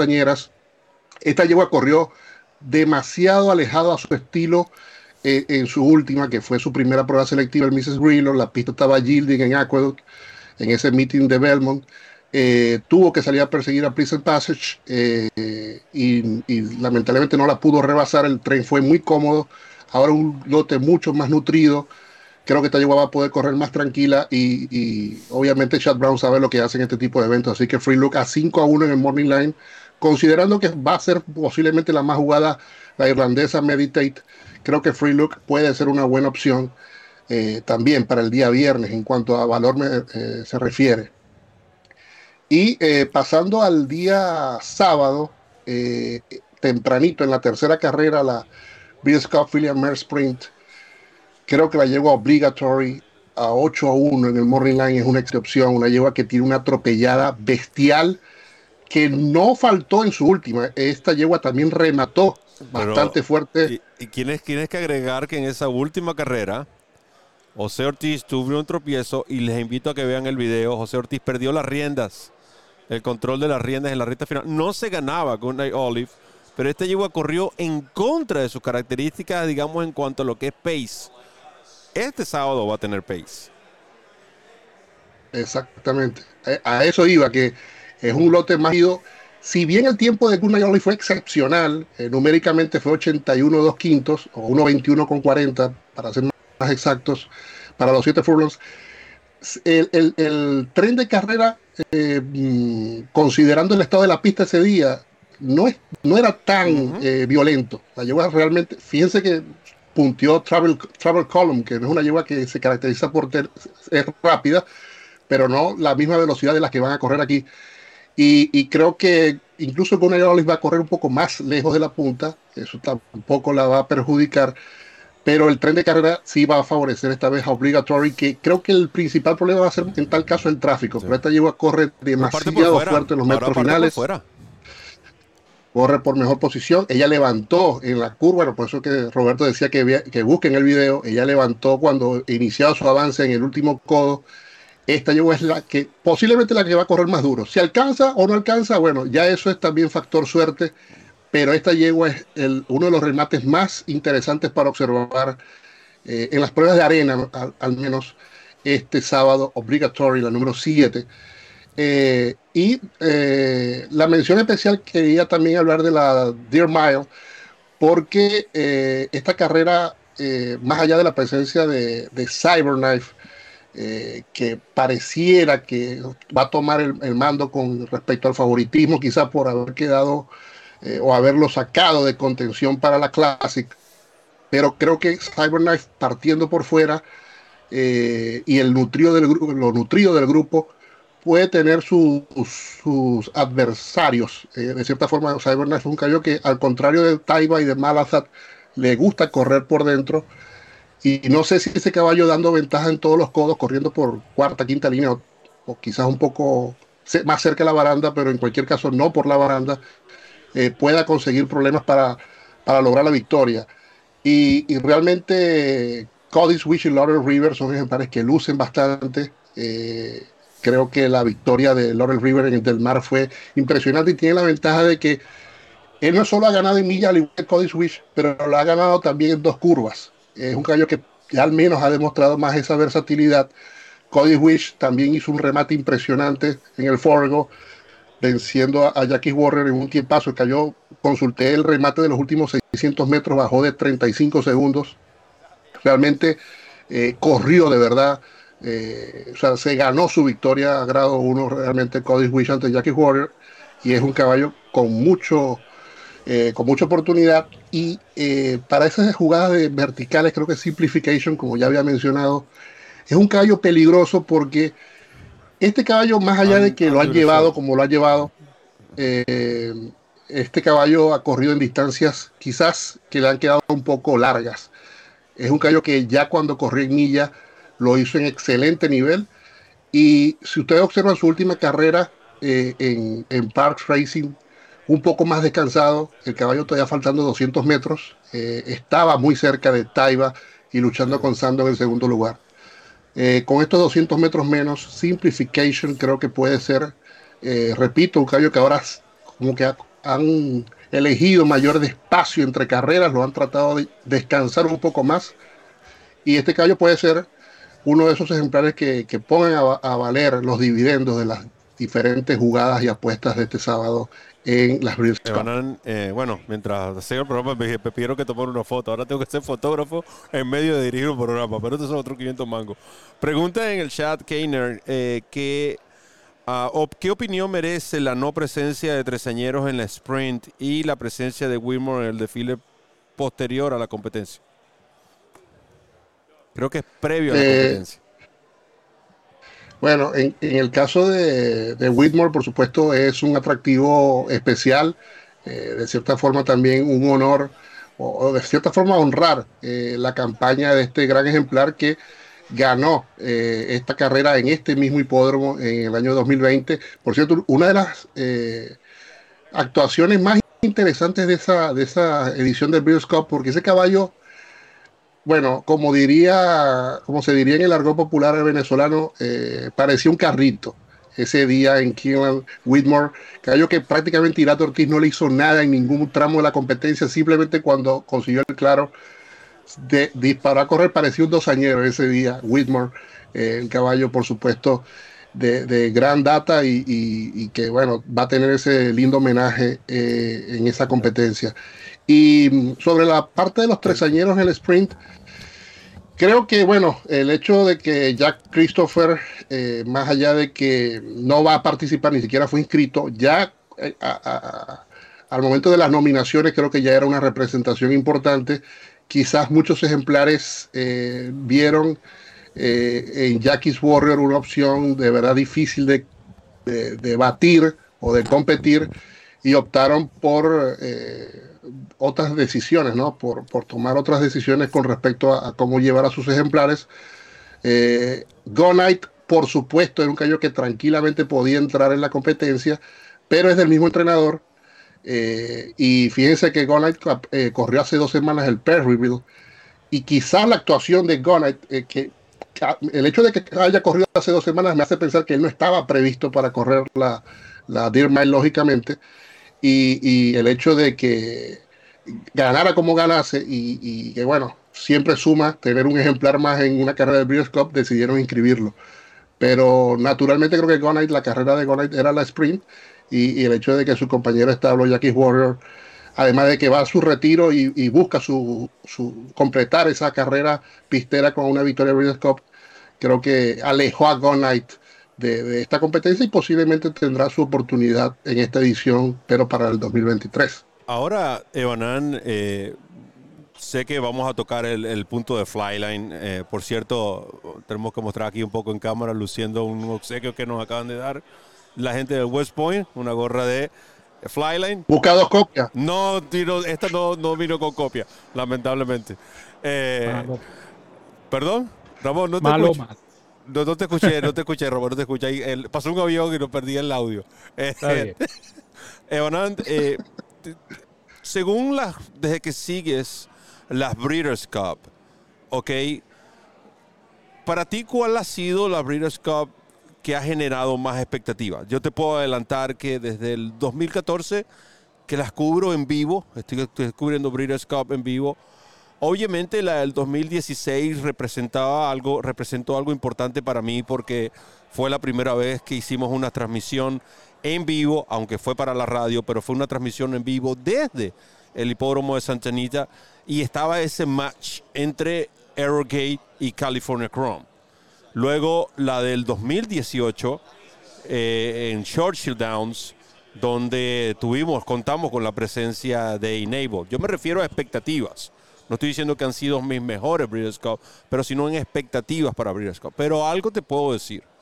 Desde el 2014 hasta la fecha, yo no he estado en una Breeders' Cup donde las expectativas sean tan altas como la que se está- lo que se está sintiendo acá. No solo gran parte por la presencia de Flyline, pero también de muchos otros campeones que van a ser eh, quizás muchos para ellos la última carrera, otros comenzar lo que será sus campañas a partir del próximo año. Y lo repito, creo que esto va a generar también, primero, la, la alta, la más alta atención del público en cuanto a asistencia y en cuanto a apuesta.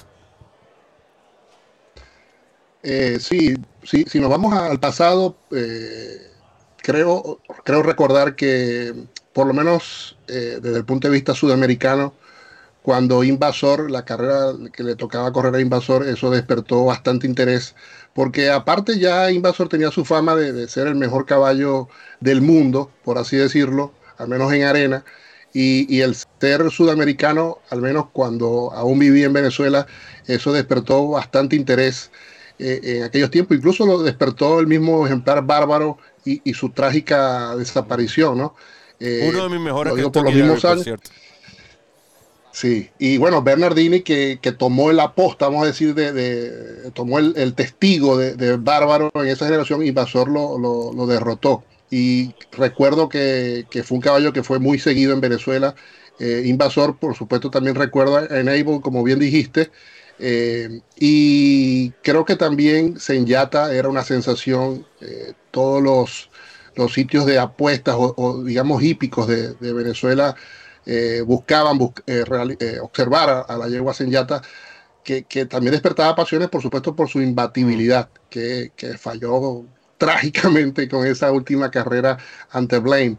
Eh, y, de verdad que yéndonos a Flyline, eh, uno como hípico que está y que se dedica a esto a diario, de cierta forma, igual uno observa la diferencia, pero uno realmente lo nota es cuando te escribe gente que no está generalmente pendiente de las carreras de caballo, que simplemente como reconocen a, uno como amigo o como familiar de ellos, que uno está pendiente de esto, te, te, te, escriben y te muestran, por lo menos un amigo me pasó hace como dos meses, sí, ya dos meses, un poco menos, en, en la actuación de Flyline en el Pacific Classic y me preguntaba que cómo fue posible, que, que, que edad tiene, con, quién era su padre, con, que, qué caballo o con qué que si era para la triple corona, que, o sea, despertó interés en, en gente que usualmente o que diariamente no sigue este deporte y uno también lo vuelve a observar eh, con gente incluso hípica, pero que no vive, al menos en este continente, como lo que mencionó Jaime Salvador, yeah. que hay, eh, hay, gente que en Europa es capaz de levantarse en la madrugada o estar pendiente de un caballo norteamericano y que corre arena. Eh, eso viniendo de, de, un público hípico europeo también es eh, que llama mucho la atención. Y realmente eh, es bastante emocionante observar lo, que va, lo que va pasando con Flyline. Uno ve los videos de sus ejercicios totalmente oscuras aún, el hipódromo y la cantidad de público que, que va a ver esta, a este ejemplar trabajar. No me quiero imaginar cómo va a estar eso eh. este próximo sábado. Sí, este, eh, Yo, tú sabes que, que Roberto, haciendo un poco de historia y un poco de memoria, eh, años, años atrás, en el 96, una gran expectativa porque es, creo que fue 96, si la memoria no me falla, cuando se disputó la Breeders' Cup en Woodbine. Y el atractivo era Cigar, que, que, por supuesto era la BD, era el, el, caballo mayor ganador de dinero, era, era el, el campeón eh, en Norteamérica y Cigar se perdió contra un tordillo llamado Alphabet Sub. Esa, esa fue una carrera que para mí, por ejemplo, despertó mucha expectativa porque todo el mundo, como decía Evanán, eh, enfocándonos en lo que es el público la, eh, hispanoparlante, mucha gente estaba pendiente de cada actuación de Cigar. Mm. Cada vez que corría Cigar era, era, era un acontecimiento porque era el caballo que traía la, la racha aquella de victorias que, que se acabó en el Pacific Classic y Cigar como gran favorito ese día se perdió en Woodbine en la Breeders' Cup. Es un ejemplo de tantos ejemplos que hay de carreras y de Breeders' Cup que han generado eh, expectativa entre el público eh, hípico de habla hispana.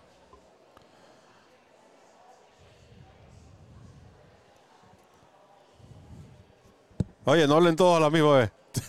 Sí.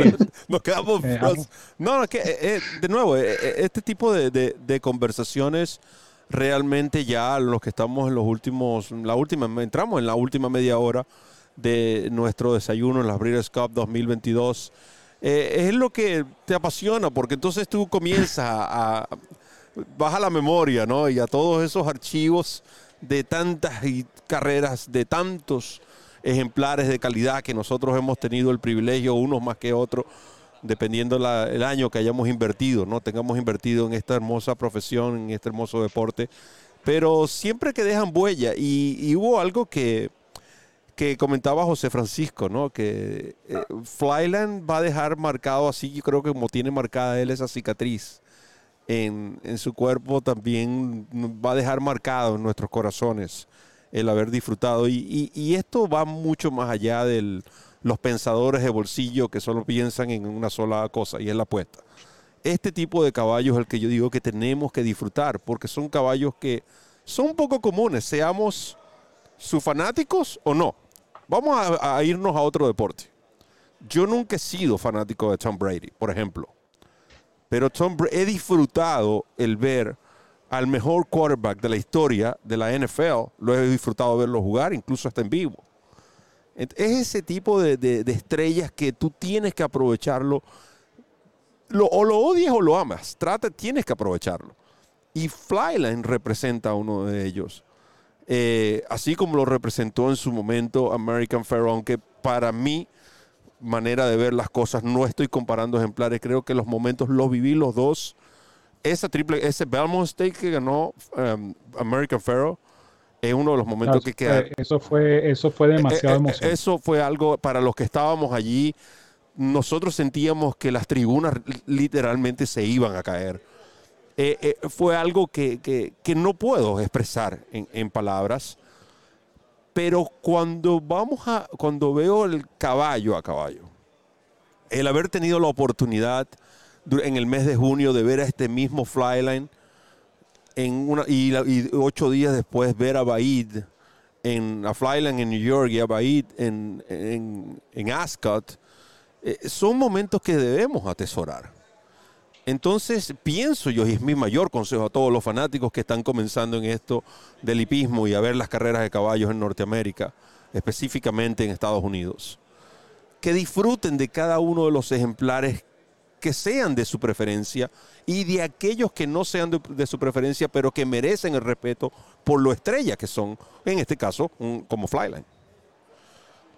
Sí, Flyline tiene, su, tiene sus detractores, no vaya a creer tú, este, Flyline todavía a estas alturas del partido, todavía hay gente que dice que no se ha ganado nadie, que, que- que esta, esta carrera es más difícil, etcétera, etcétera, etcétera.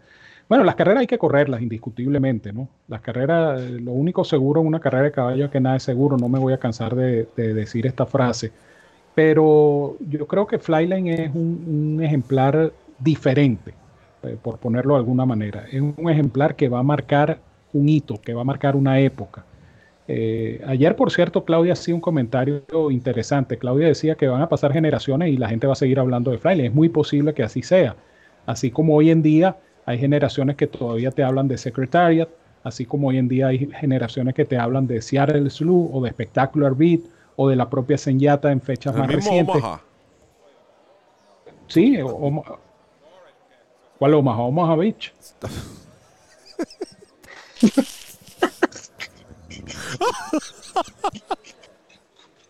No, ese no. Es- bueno, Ah. si, si nos vamos a la parte del caballo, es chistoso. Si nos vamos a la parte geográfica, es street.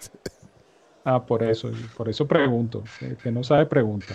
Pero, pero es así, o sea, el, el hipismo tiene épocas diferentes. Uno no puede.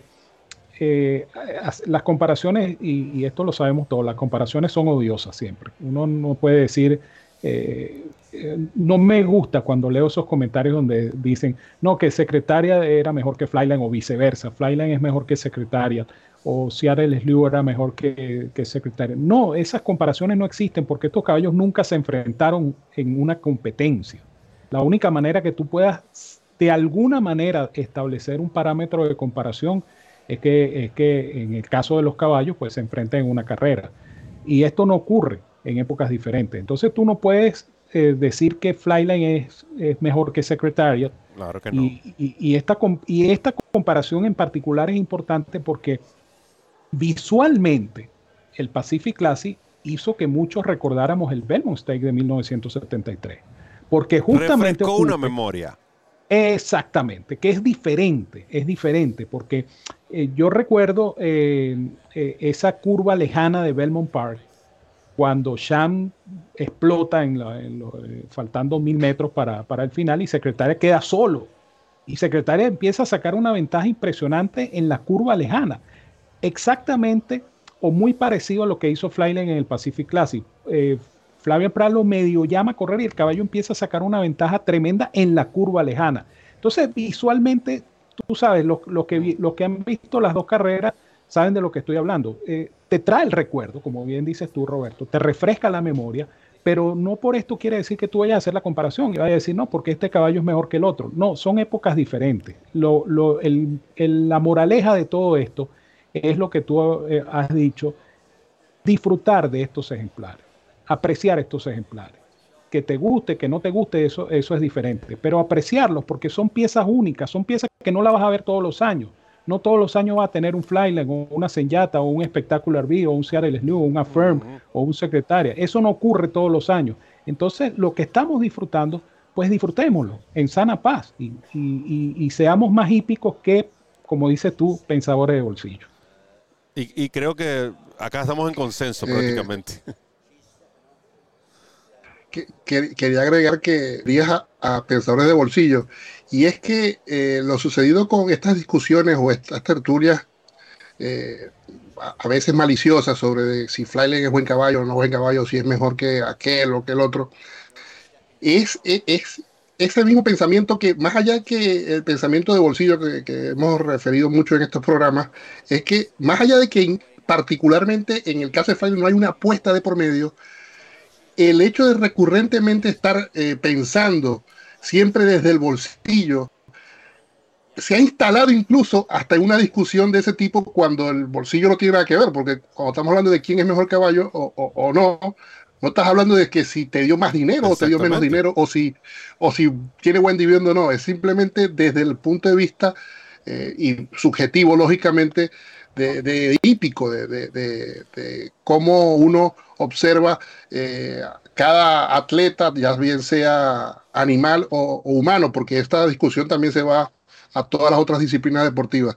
Eh, cambiando un poco el tema, yo, y creo que esto no lo hemos conversado, o al menos no, no, no obviamente no lo hemos conversado nosotros como tal, y, y- y creo que tampoco se ha hablado en el chat durante estos días, y es eh, estadística que no manejo, pero que imagino eh, que quizás esta es una de las Breeders' Cup donde las yeguas, más allá de que hay división yeguas y hay divisiones para machos, esta puede ser una de las Breeders' Cup con más victorias eh, para yeguas eh, en la historia, porque notando las carreras de grama, eh, más que todo, porque creo que solo Kimari va contra los machos en, alguna competencia en arena, pero hay varias yeguas exponentes eh, con bastante oportunidad en- Ante en- los ante los machos, en varias de las competencias de este, de este fin de semana. Tenemos a Highfield Princess, tenemos a Platinum Queen, tenemos a World Like Goddess, eh, tenemos a Love Reigns, que, Kimari, eh, va contra Platinum Queen.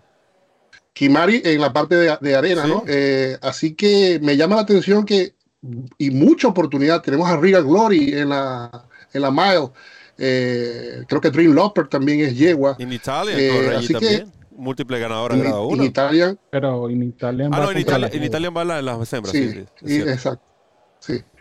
Pero ah, me refería a que hay muchas posibilidades porque incluso las líneas matutinas y, y- y, eh, los comentarios de muchos de los handicappers eh, colocan en, en buena posición a varias de estas yeguas ante los machos en, estas, eh, en esta edición de Breeders' Cup y, y pudiéramos ver eh, bastantes victorias de yeguas eh, este fin de semana. Y cuando Banan, y cuando Banan- hay que aclarar que cuando Banan dice bastante victorias de yegua se está refiriendo a las carreras donde corren hembras contra machos, porque obviamente las carreras de yeguas van a ganar las yeguas. No quiero, no quiero que vayan a decir, oh, qué genio Banan, dijo que iba a ganar muchas yeguas porque la Brida Escotista la ganó una yegua. No, no es eso lo que quiere decir Banan. Parece que aquí estamos en el mismo idioma, tenemos que hacerlo en una traducción y una explicación, pero lamentable es, es así y, siempre es bueno, como dice el mismo Banan, hay que guardarse en salud y hacer este tipo de comentarios. Banan, gracias por haber compartido con nosotros este tiempo. Realmente lo disfrutamos como todas las conversaciones que tenemos, tanto públicas como privadas, en el equipo de RF Español, que también se siente privilegiado de contar con una persona con el conocimiento, la disposición y sobre todo con esa pasión como la que sientes tú por el hipismo. Gracias Roberto, gracias por la oportunidad, eh, no solo por hoy, como siempre te he dicho, gracias por el confiar en mí desde el primer día. Eh, por supuesto, gracias también a Ramón por ese compañerismo y, ese profesionalismo que se- también eh, conocía ya de, de antemano antes de trabajar contigo y ahora lo refrendo. Y por supuesto también un saludo especial para Randy que eh, es, eh, vamos a decir que es la base principal de, de la parte técnica y, y incluso la no técnica, con eh, siempre su apoyo, eh, realmente un gran eh, aporte muy valioso para nuestro equipo. Y por supuesto, No todo lo esto no tampoco lo sería Pablo, posible no me sin, comprometas más, viejo. Bueno, esos son otros 500 mangos, eh, como diría usted. Pero bueno, decía que el, el agradecimiento también al público, que sin ellos nada sería posible, porque son los que eh, nos, nos tienen eh, trabajando para ustedes y, y esto eh, con, mucha, con muchas ganas, con, con mucho, con mucho compromiso y, y realmente eh, espero que más allá de esas discusiones a veces estériles sobre quién es mejor caballo o no, eh, disfruten bastante este par de días de carrera que se avecinan, fuera de apuestas, más allá de las apuestas que obviamente siempre suma, eh, disfruten de este par de días que precisamente no pasan todo el tiempo, son una vez al año y, que lo disfruten bastante. Así que gracias nuevamente por la oportunidad y esperemos reencontrarnos muy pronto. Bueno, entonces la, la- la misma penitencia antes que Ramón se despida, Ramón le va a dar la penitencia a Banán. Así es, Banán, un gran abrazo, gracias por tus palabras y por supuesto nosotros estamos muy contentos de que seas parte de este team que es DRF en español. Así es que usted mismo, señor Banán Negrón, mande a comerciales en este desayuno en la Breeders'. Bueno, perfecto. Eh, así que listos ya para llevarles ya el, digamos, el último aliento de, este, de esta edición del Breeders' Cup, del desayuno de la Breeders'. Eh, quédense con nosotros y en la última pausa, eh, luego de la última pausa tendremos más detalles para cerrar con broche de oro este día de desayuno de la Breeders' Cup. Vamos arriba. DRF en español, la casa de los hípicos de habla hispana.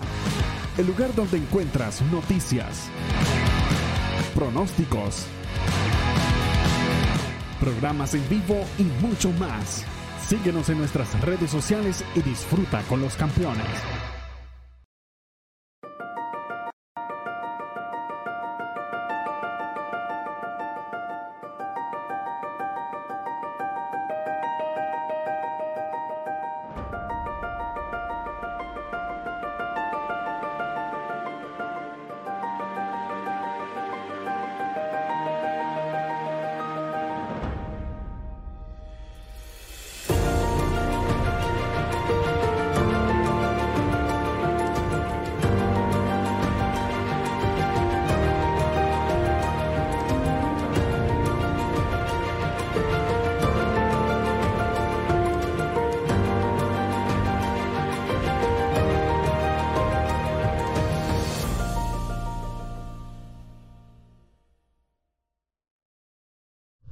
Comienza a ganar con la nueva versión móvil del programa de carreras del Daily Racing Form, presentando en exclusiva las cifras de velocidad Bayer, selecciones y análisis de los expertos. Visita drf.com slash best y siente el poder del DRF en la palma de tu mano.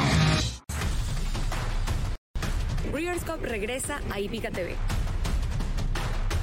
Con narraciones, pronósticos Entrevistas y nuevos integrantes. Así que nos vemos en vivo desde Kineland, Breeders' Cup en español.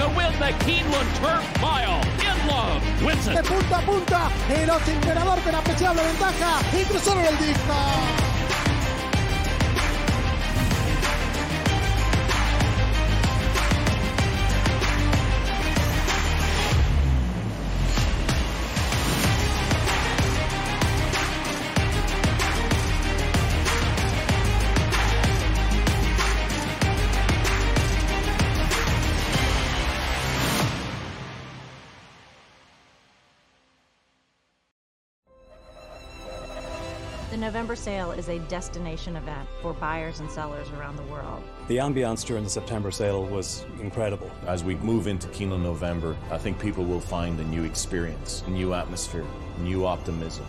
Anybody who participates, buying and selling. When they participate in Keeneland, they're reinvesting in the industry.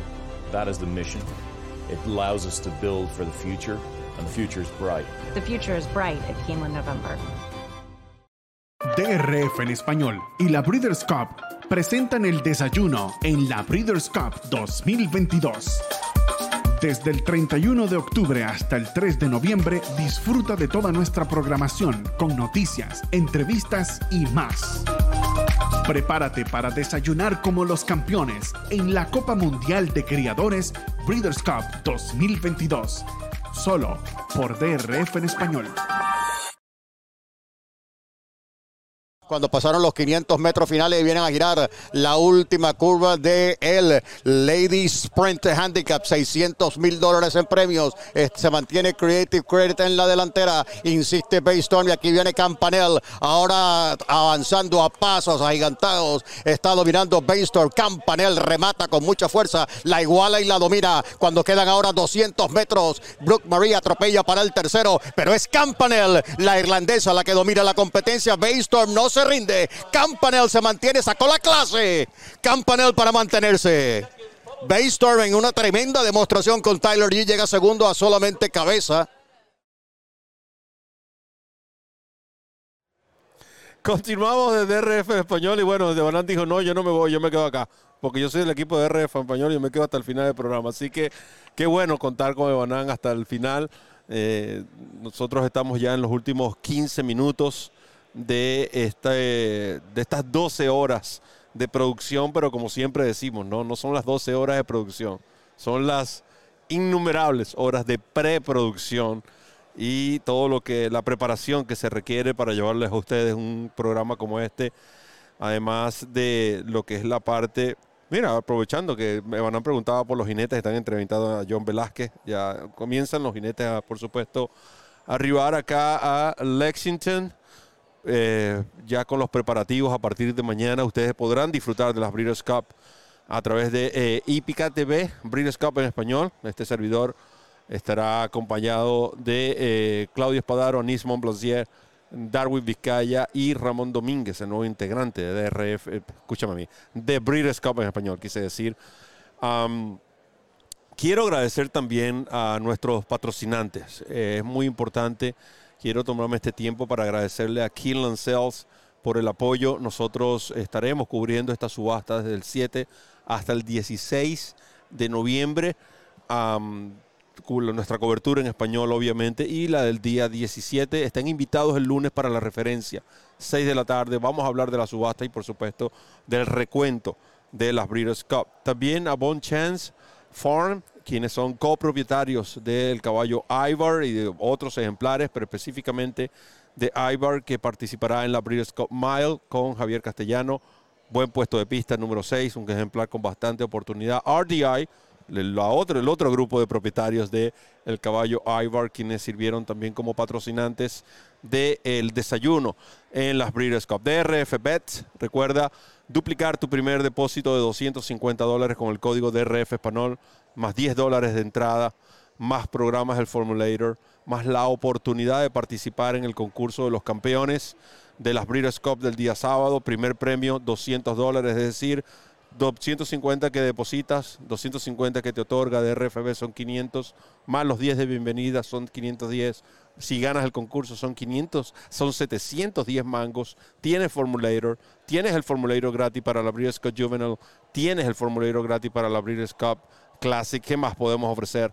DRF, la autoridad del hipismo y su Formulator. Quiero agradecer también, por supuesto, a todas las personas que estuvieron compartiendo con nosotros a las mencionadas Animo, Anis Placier, Claudia Espadaro, Nancy Carvajal del West Point Thoroughbred, eh, Jaime Salvador, Juan Oleaga, el doctor Julio Rodríguez, Mike Welch, que compartió con nosotros esa parte importante de lo que es el, los tiempos, a Irat Ortiz y su entrevista en Kentucky Downs, a Paulo Lobo, el entrenador del de, el caballo Ivar, a José Francisco Rivera, a Diego Mitaxten que estuvieron hoy, el mismo Ebanán, a Mr. John Fulton, Robert Sánchez que participó a última hora, perdóname si se me está olvidando alguno, pero creo que eh, hemos disfrutado bastante. El doctor Julio Rodríguez, creo que lo mencioné, si no lo mencioné, bueno, el doctor Julio tiene doble participación en el caso que lo haya mencionado, como siempre. Eh, ha sido realmente un, privilegio, ¿no? Eh, es cierto, ahí ya nuestro cuerpo acusa el, cansancio de las horas, temprano a las 4 de la mañana tenemos que despertar y no volvemos a la cama hasta las 10, 11 de la noche pero eh, es algo que siempre hacemos con mucho amor, con mucha pasión. y, es lo que nos ha destacado al equipo de DRF en español, de siempre correr esa milla extra. Esa, esa fundación, que esa escuela que traíamos del Poto Roberto, la hemos trasladado ahora a esta plataforma y creo que los fanáticos espero que hayan podido disfrutar de este granito de arena que apenas aportamos nosotros a esta gran industria en nuestro idioma, eh, que es lo más importante, hacerlo en nuestro idioma. Ya eh, creo que el, el hipismo tiene suficiente cobertura en inglés eh, pero en español creo que somos muy pocos los que lo hacemos, por lo menos de la manera como lo hacemos nosotros y siempre tratando de estar en el mismo escenario de los acontecimientos. Creo que eso también ha marcado la diferencia y los fanáticos así lo han notado en cuanto a lo que es contenido, información, a lo que es todo lo que es la capacidad que hemos hecho como equipo de, de producir un, contenido como ningún otro y eso es algo que siempre lo voy a repetir. Me siento orgulloso de formar parte de la plataforma que, que produce mayor cantidad y calidad de contenido de hipismo en español diario. No hay otra, créanme, es el estilo ese Belmont Stakes de secretaria. No estoy menospreciando a los demás, pero sí tengo que darle el valor que merece el equipo de DRF en español.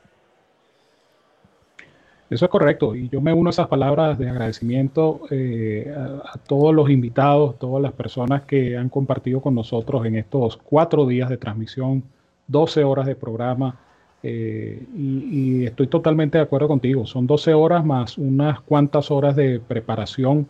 Eh, ojalá vieran el trascámara, ojalá vieran lo, lo que implica este, montar un programa de estos en vivo desde un hipódromo en particular. Eh, son, son tareas que se hacen con pasión, con mucho cariño, con mucho gusto sobre todo, porque sabemos también que tenemos un público que nos apoya, que nos respalda y, justamente para eso estamos. ¿no? La, para nosotros la recompensa principal es el apoyo del público. Nosotros no somos nada ni somos nadie si no tenemos, si no contamos con nuestro público, porque ese es el combustible, siempre lo he dicho, ese es el combustible que nos mueve a seguir adelante, el apoyo del público, porque si no, no tuviera sentido, si no fuera esto un monólogo eh, y no fueran estas conversaciones tan sabrosas que tenemos con ustedes cuando participan en el chat, cuando intervienen, cuando opinan, y eso es lo que ha creado esta suerte de comunidad entre DRF en español y, y el público hípico de habla hispana. Cuando decimos que somos la casa de los hípicos de habla hispana, lo decimos con propiedad, definitivamente. En estos dos años, un poco más de dos años ya, eh, hemos logrado captar la atención de tantas personas de diferentes partes, no solamente de Latinoamérica, sino del mundo, porque donde haya un hispano en cualquier parte del mundo, ese, ese aficionado de habla hispana es parte de la familia, es parte de la casa de los hípicos de habla hispana. Así es que para nosotros es un orgullo eh, este, compartir con ustedes y obviamente la invitación para que sigan compartiendo con nosotros. Eh, cuando hablamos de que somos la casa de los hípicos de habla hispana, esta casa tiene las puertas abiertas y esta es una casa para todos ustedes. Me siento también muy orgulloso porque yo siento que cada uno de estos desayunos en la Breeders' ha quedado mejor que el anterior. Mm. Eh, es un trabajo que hacemos ya con mucha solvencia, es un trabajo que hacemos aparte de, que lo disfrutamos. Eh, no hay nada mejor que trabajar en lo que uno, en lo que uno ama, en lo que uno disfruta, porque entonces deja de ser trabajo. Entonces pasa a ser un, un, una actividad grata, una actividad reconfortante. Así es que mi frase de siempre, quizá antes de tiempo, pero así debo decirlo, los quiero mucho y los quiero de gratis y enviarles un gran abrazo a todos los amigos de habla hispana, todos los que han sintonizado, todos los que han participado en este programa y decirles que estamos muy agradecidos por ustedes y los invitamos a seguir en sintonía de este canal. Eh, vienen muchas cosas eh, para el próximo año, hay planes tremendos. La casa va a ser más grande, de hecho. Estamos haciendo, estamos haciendo una, una, una, una suerte de mudanza de casa y vamos a tener una casa más grande todavía para ustedes. Así es que manténganse en Amén. sintonía, porque por eso somos la casa de los hípicos de habla hispana. Amén. Eh, bueno, nuevamente repetir que estoy bastante honrado y bastante orgulloso de formar parte eh, activa, vamos a decir, de la construcción de esta casa, de que como bien dijo Ramón, estamos preparándonos para eh, seguir remodelando, seguir creciendo, porque todo es proporcional, ¿no? Con, a medida de que se va sumando más gente, se, va sumando a la casa, eh, esa casa necesita ampliaciones y en eso estamos. Eh, realmente complacido de formar parte de, de DRF en español y por supuesto eh, realmente agradecido de todo el público que nos ha seguido en el desayuno de las Breeders' Cup este año y que como bien dijo Ramón, la invitación es para que se queden, para que sigan eh, viendo el contenido o leyendo el contenido editorial también que tenemos para, nos, para ustedes en, en la página web y y que esto no termina aquí, seguimos trabajando para ustedes y que por supuesto el compromiso sigue latente. Muchas gracias, Evanán. Y bueno, ya vamos a terminar antes de tiempo. Por supuesto, quiero agradecer también, y creo que esto es algo que el, todo un sentimiento mutuo, el gran trabajo que realiza Randy Albornoz, encargado de El todo, mejor. el todo, exactamente, el encargado de todo lo que es la parte gráfica, audiovisual. Ustedes pueden disfrutar de todo esto. El hombre hace voiceover, crea comerciales, genera gráficas, dirige los programas en, con lo que es la parte técnica. Eh, de nuevo, y eh, lo hace desde el jacuzzi, lo hace fuera del jacuzzi. Eh, se despierta temprano, se acuesta tarde. Se mete, se mete con los que trabajamos en este, en este canal. Eh, Exacto, el hombre es, es doctor porque entonces re- recomienda vitaminas, en fin, el- eh, eh, es, es Randy y nosotros nos sentimos privilegiados de tenerlo, de tenerlo con nosotros. Eh, ni hablar de los sonidos especiales de los cohetes despegando, pero esos son otros 500 pagos. Eh, Randy, gracias, gracias por compartir y, el público de habla hispana, a pesar de que no muchos no te conocen eh, en persona, saben que yo creo que también pueden apreciar el gran trabajo que realiza, como lo aprecia Banán, como lo aprecia Ramón y como lo, por supuesto, lo aprecio yo, que es el que me toca apreciarlo más, pero bueno, esa parte también es un poco incómoda. Pero bueno, eh, eh, incómoda en el sentido de que eh, tú, sabes, tú sabes a qué me refiero. Además, eh, digo que para los que no saben, Randy es parte de la familia. Randy es realmente eh, es eh, mi sobrino. Eh, en este caso lo conozco desde hace muchos años ya. Y, y vaya que estoy agradecido, ¿no? De mi esposa, de, que fue quien, quien lo recomendó de- desde hace un- unos años. Y, y el trabajo que ha hecho Randy simplemente hay que resaltarlo.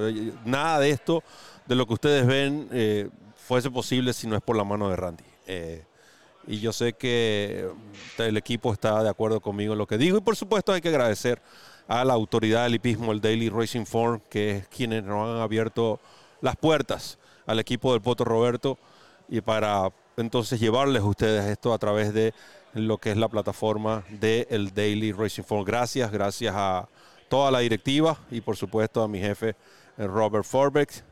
Ya estamos cerrando con nuestra transmisión. Solo me queda decirles dos cosas. La primera, que el Señor reciba toda la gloria de todo lo que hago. Y la segunda, que recorran la milla extra. Nos vemos en el próximo desayuno en la Breeders' Cup. Y el lunes, ya saben, a las 6, la referencia. ¿Cómo es, Ramón? ¿A las 6 la cita? A las 6 de la cita, no te olvides de ir. Bueno, nos vemos. Muchas gracias.